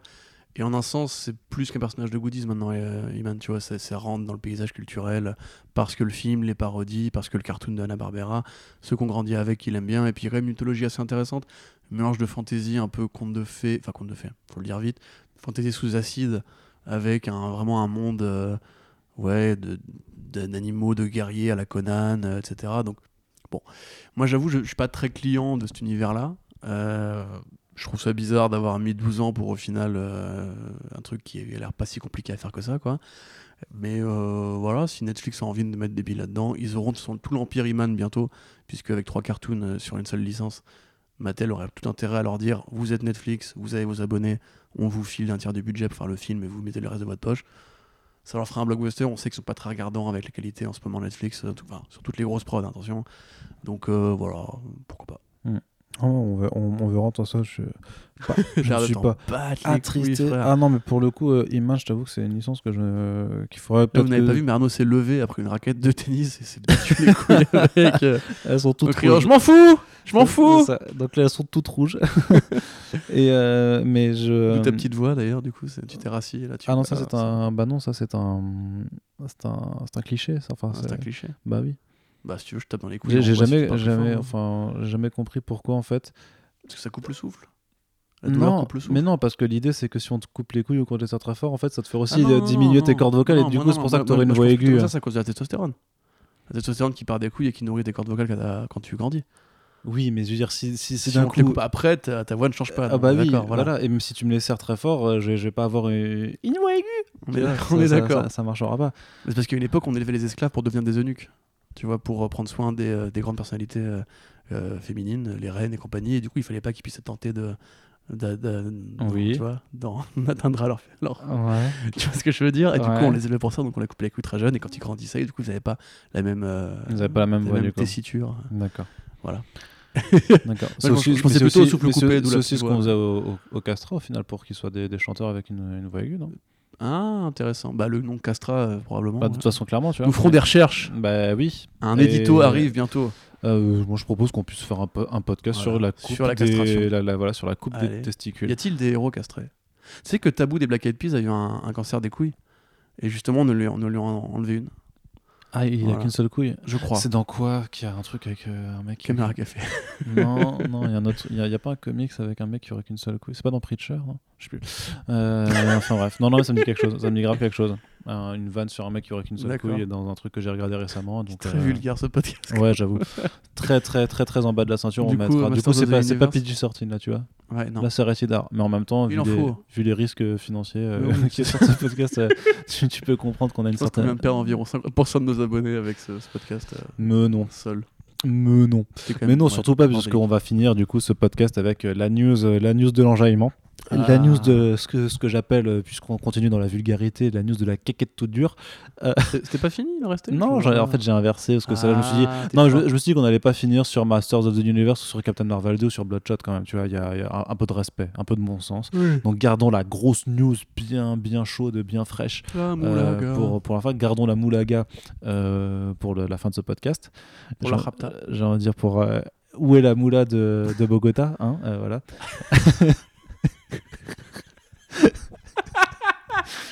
J'ai envie de dire, euh, est-ce que tu veux des, des bangers euh, Il te faut des bangers, euh, sinon ça, ça ne marche pas. Voilà.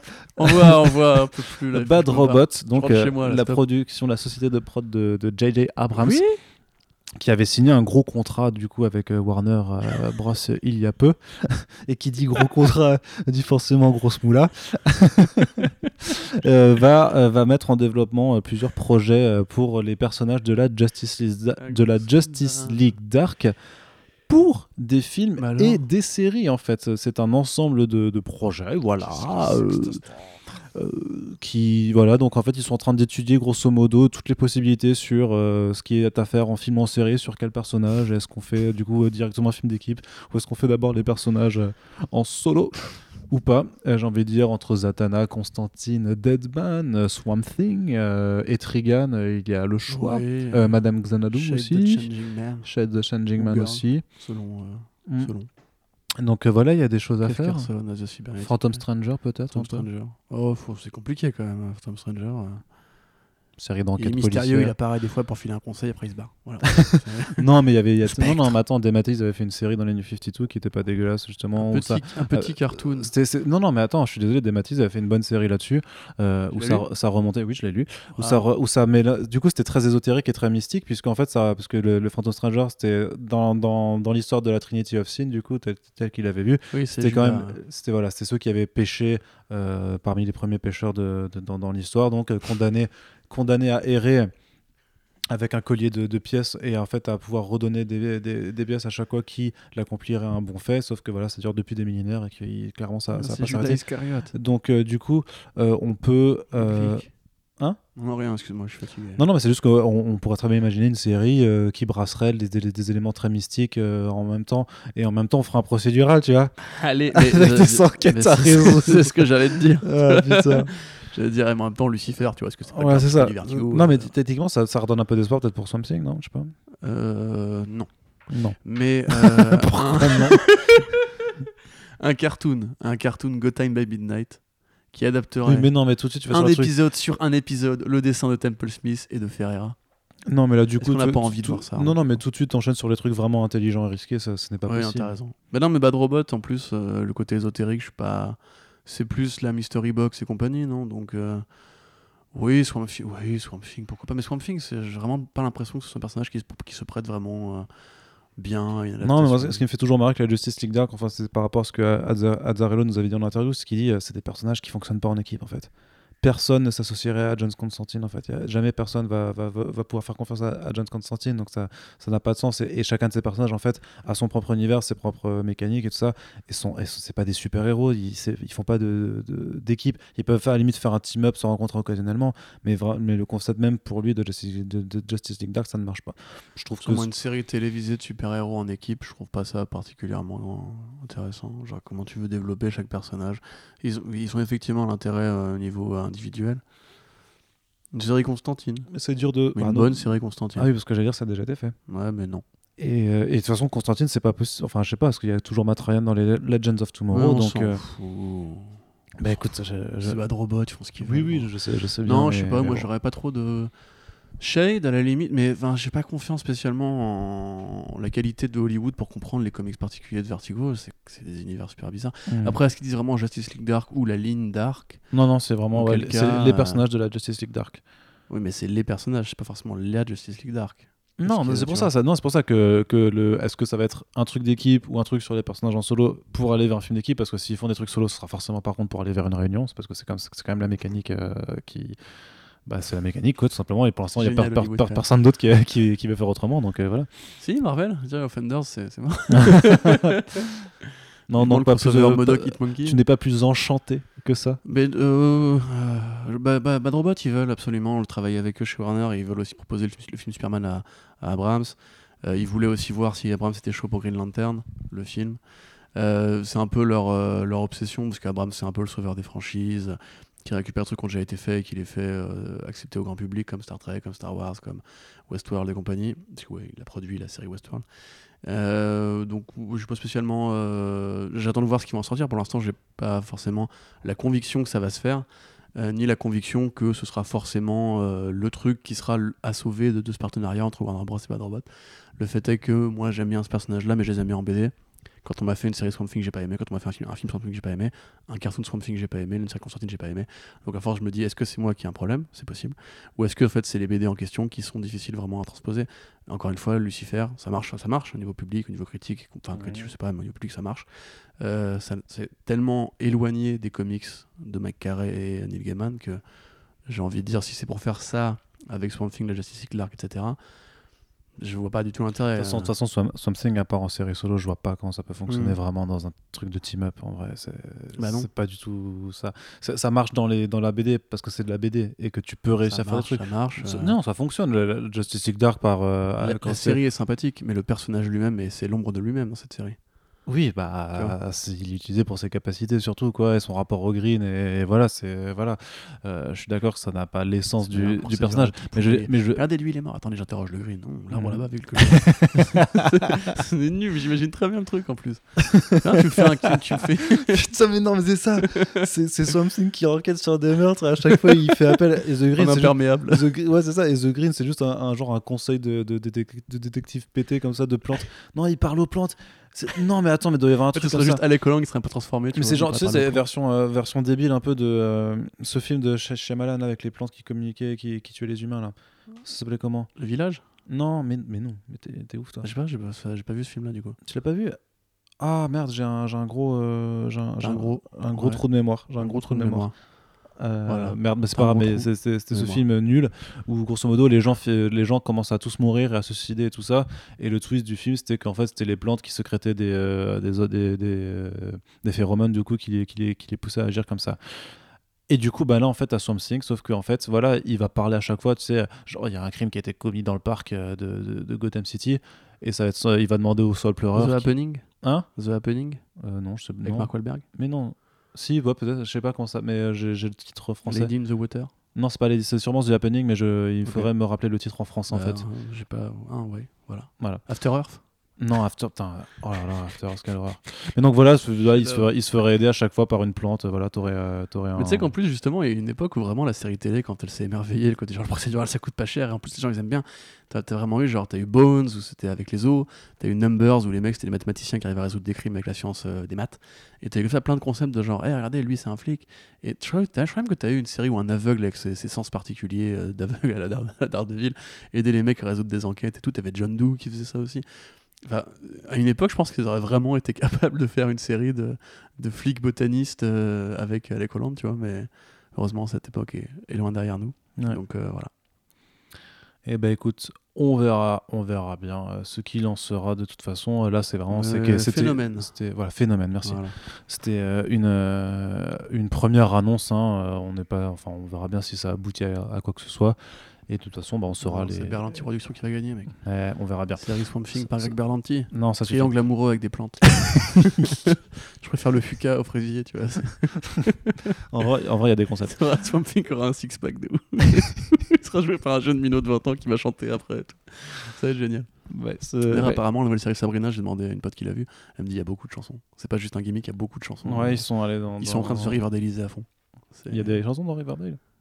Bah oui, il y a des trucs musicaux, mais ça surtout, c'est qu'il y a beaucoup de, de petits festivals où tu t'as les meufs qui dansent toujours, un truc hyper sexy, qui se font des concours, Mhm, etc. Et C'est un peu euh, leur, euh, leur côté, sais, l'adolescence euh, vue par euh, Sakasa. Ça envahit toutes les séries maintenant. Bah oui. Bah écoute, c'est pas grave, c'est- c'est bien aussi. Mais dès que Valenti, ça continue trop, sur trop longtemps, ça devient toujours un peu, un peu plus bizarre à chaque, chaque Ouais, génération. tu vois. Là, on verra. En tout cas, on verra ce qu'il ce qu'il en est là-dessus. De toute façon, on sera les premiers à commenter en podcast, évidemment. Voilà, donc c'est la fin de ce podcast, hein, 2h20, euh, grosso modo, euh, d'une émission hein, enregistrée euh, dans la joie et la bonne humeur. Sans Dés- drogue, hein, désolé, voilà, on n'a pas de drogue, on est juste un peu bête par moment. C'est c'est pas grave. Fatigué aussi. Mais, euh, mais ça arrive et, euh, et voilà, bah, on espère qu'on ne sera pas cancel à la fin de ce podcast. Ah bah oui. Bah, Ah, moi ça va, je pense, mais j'espère.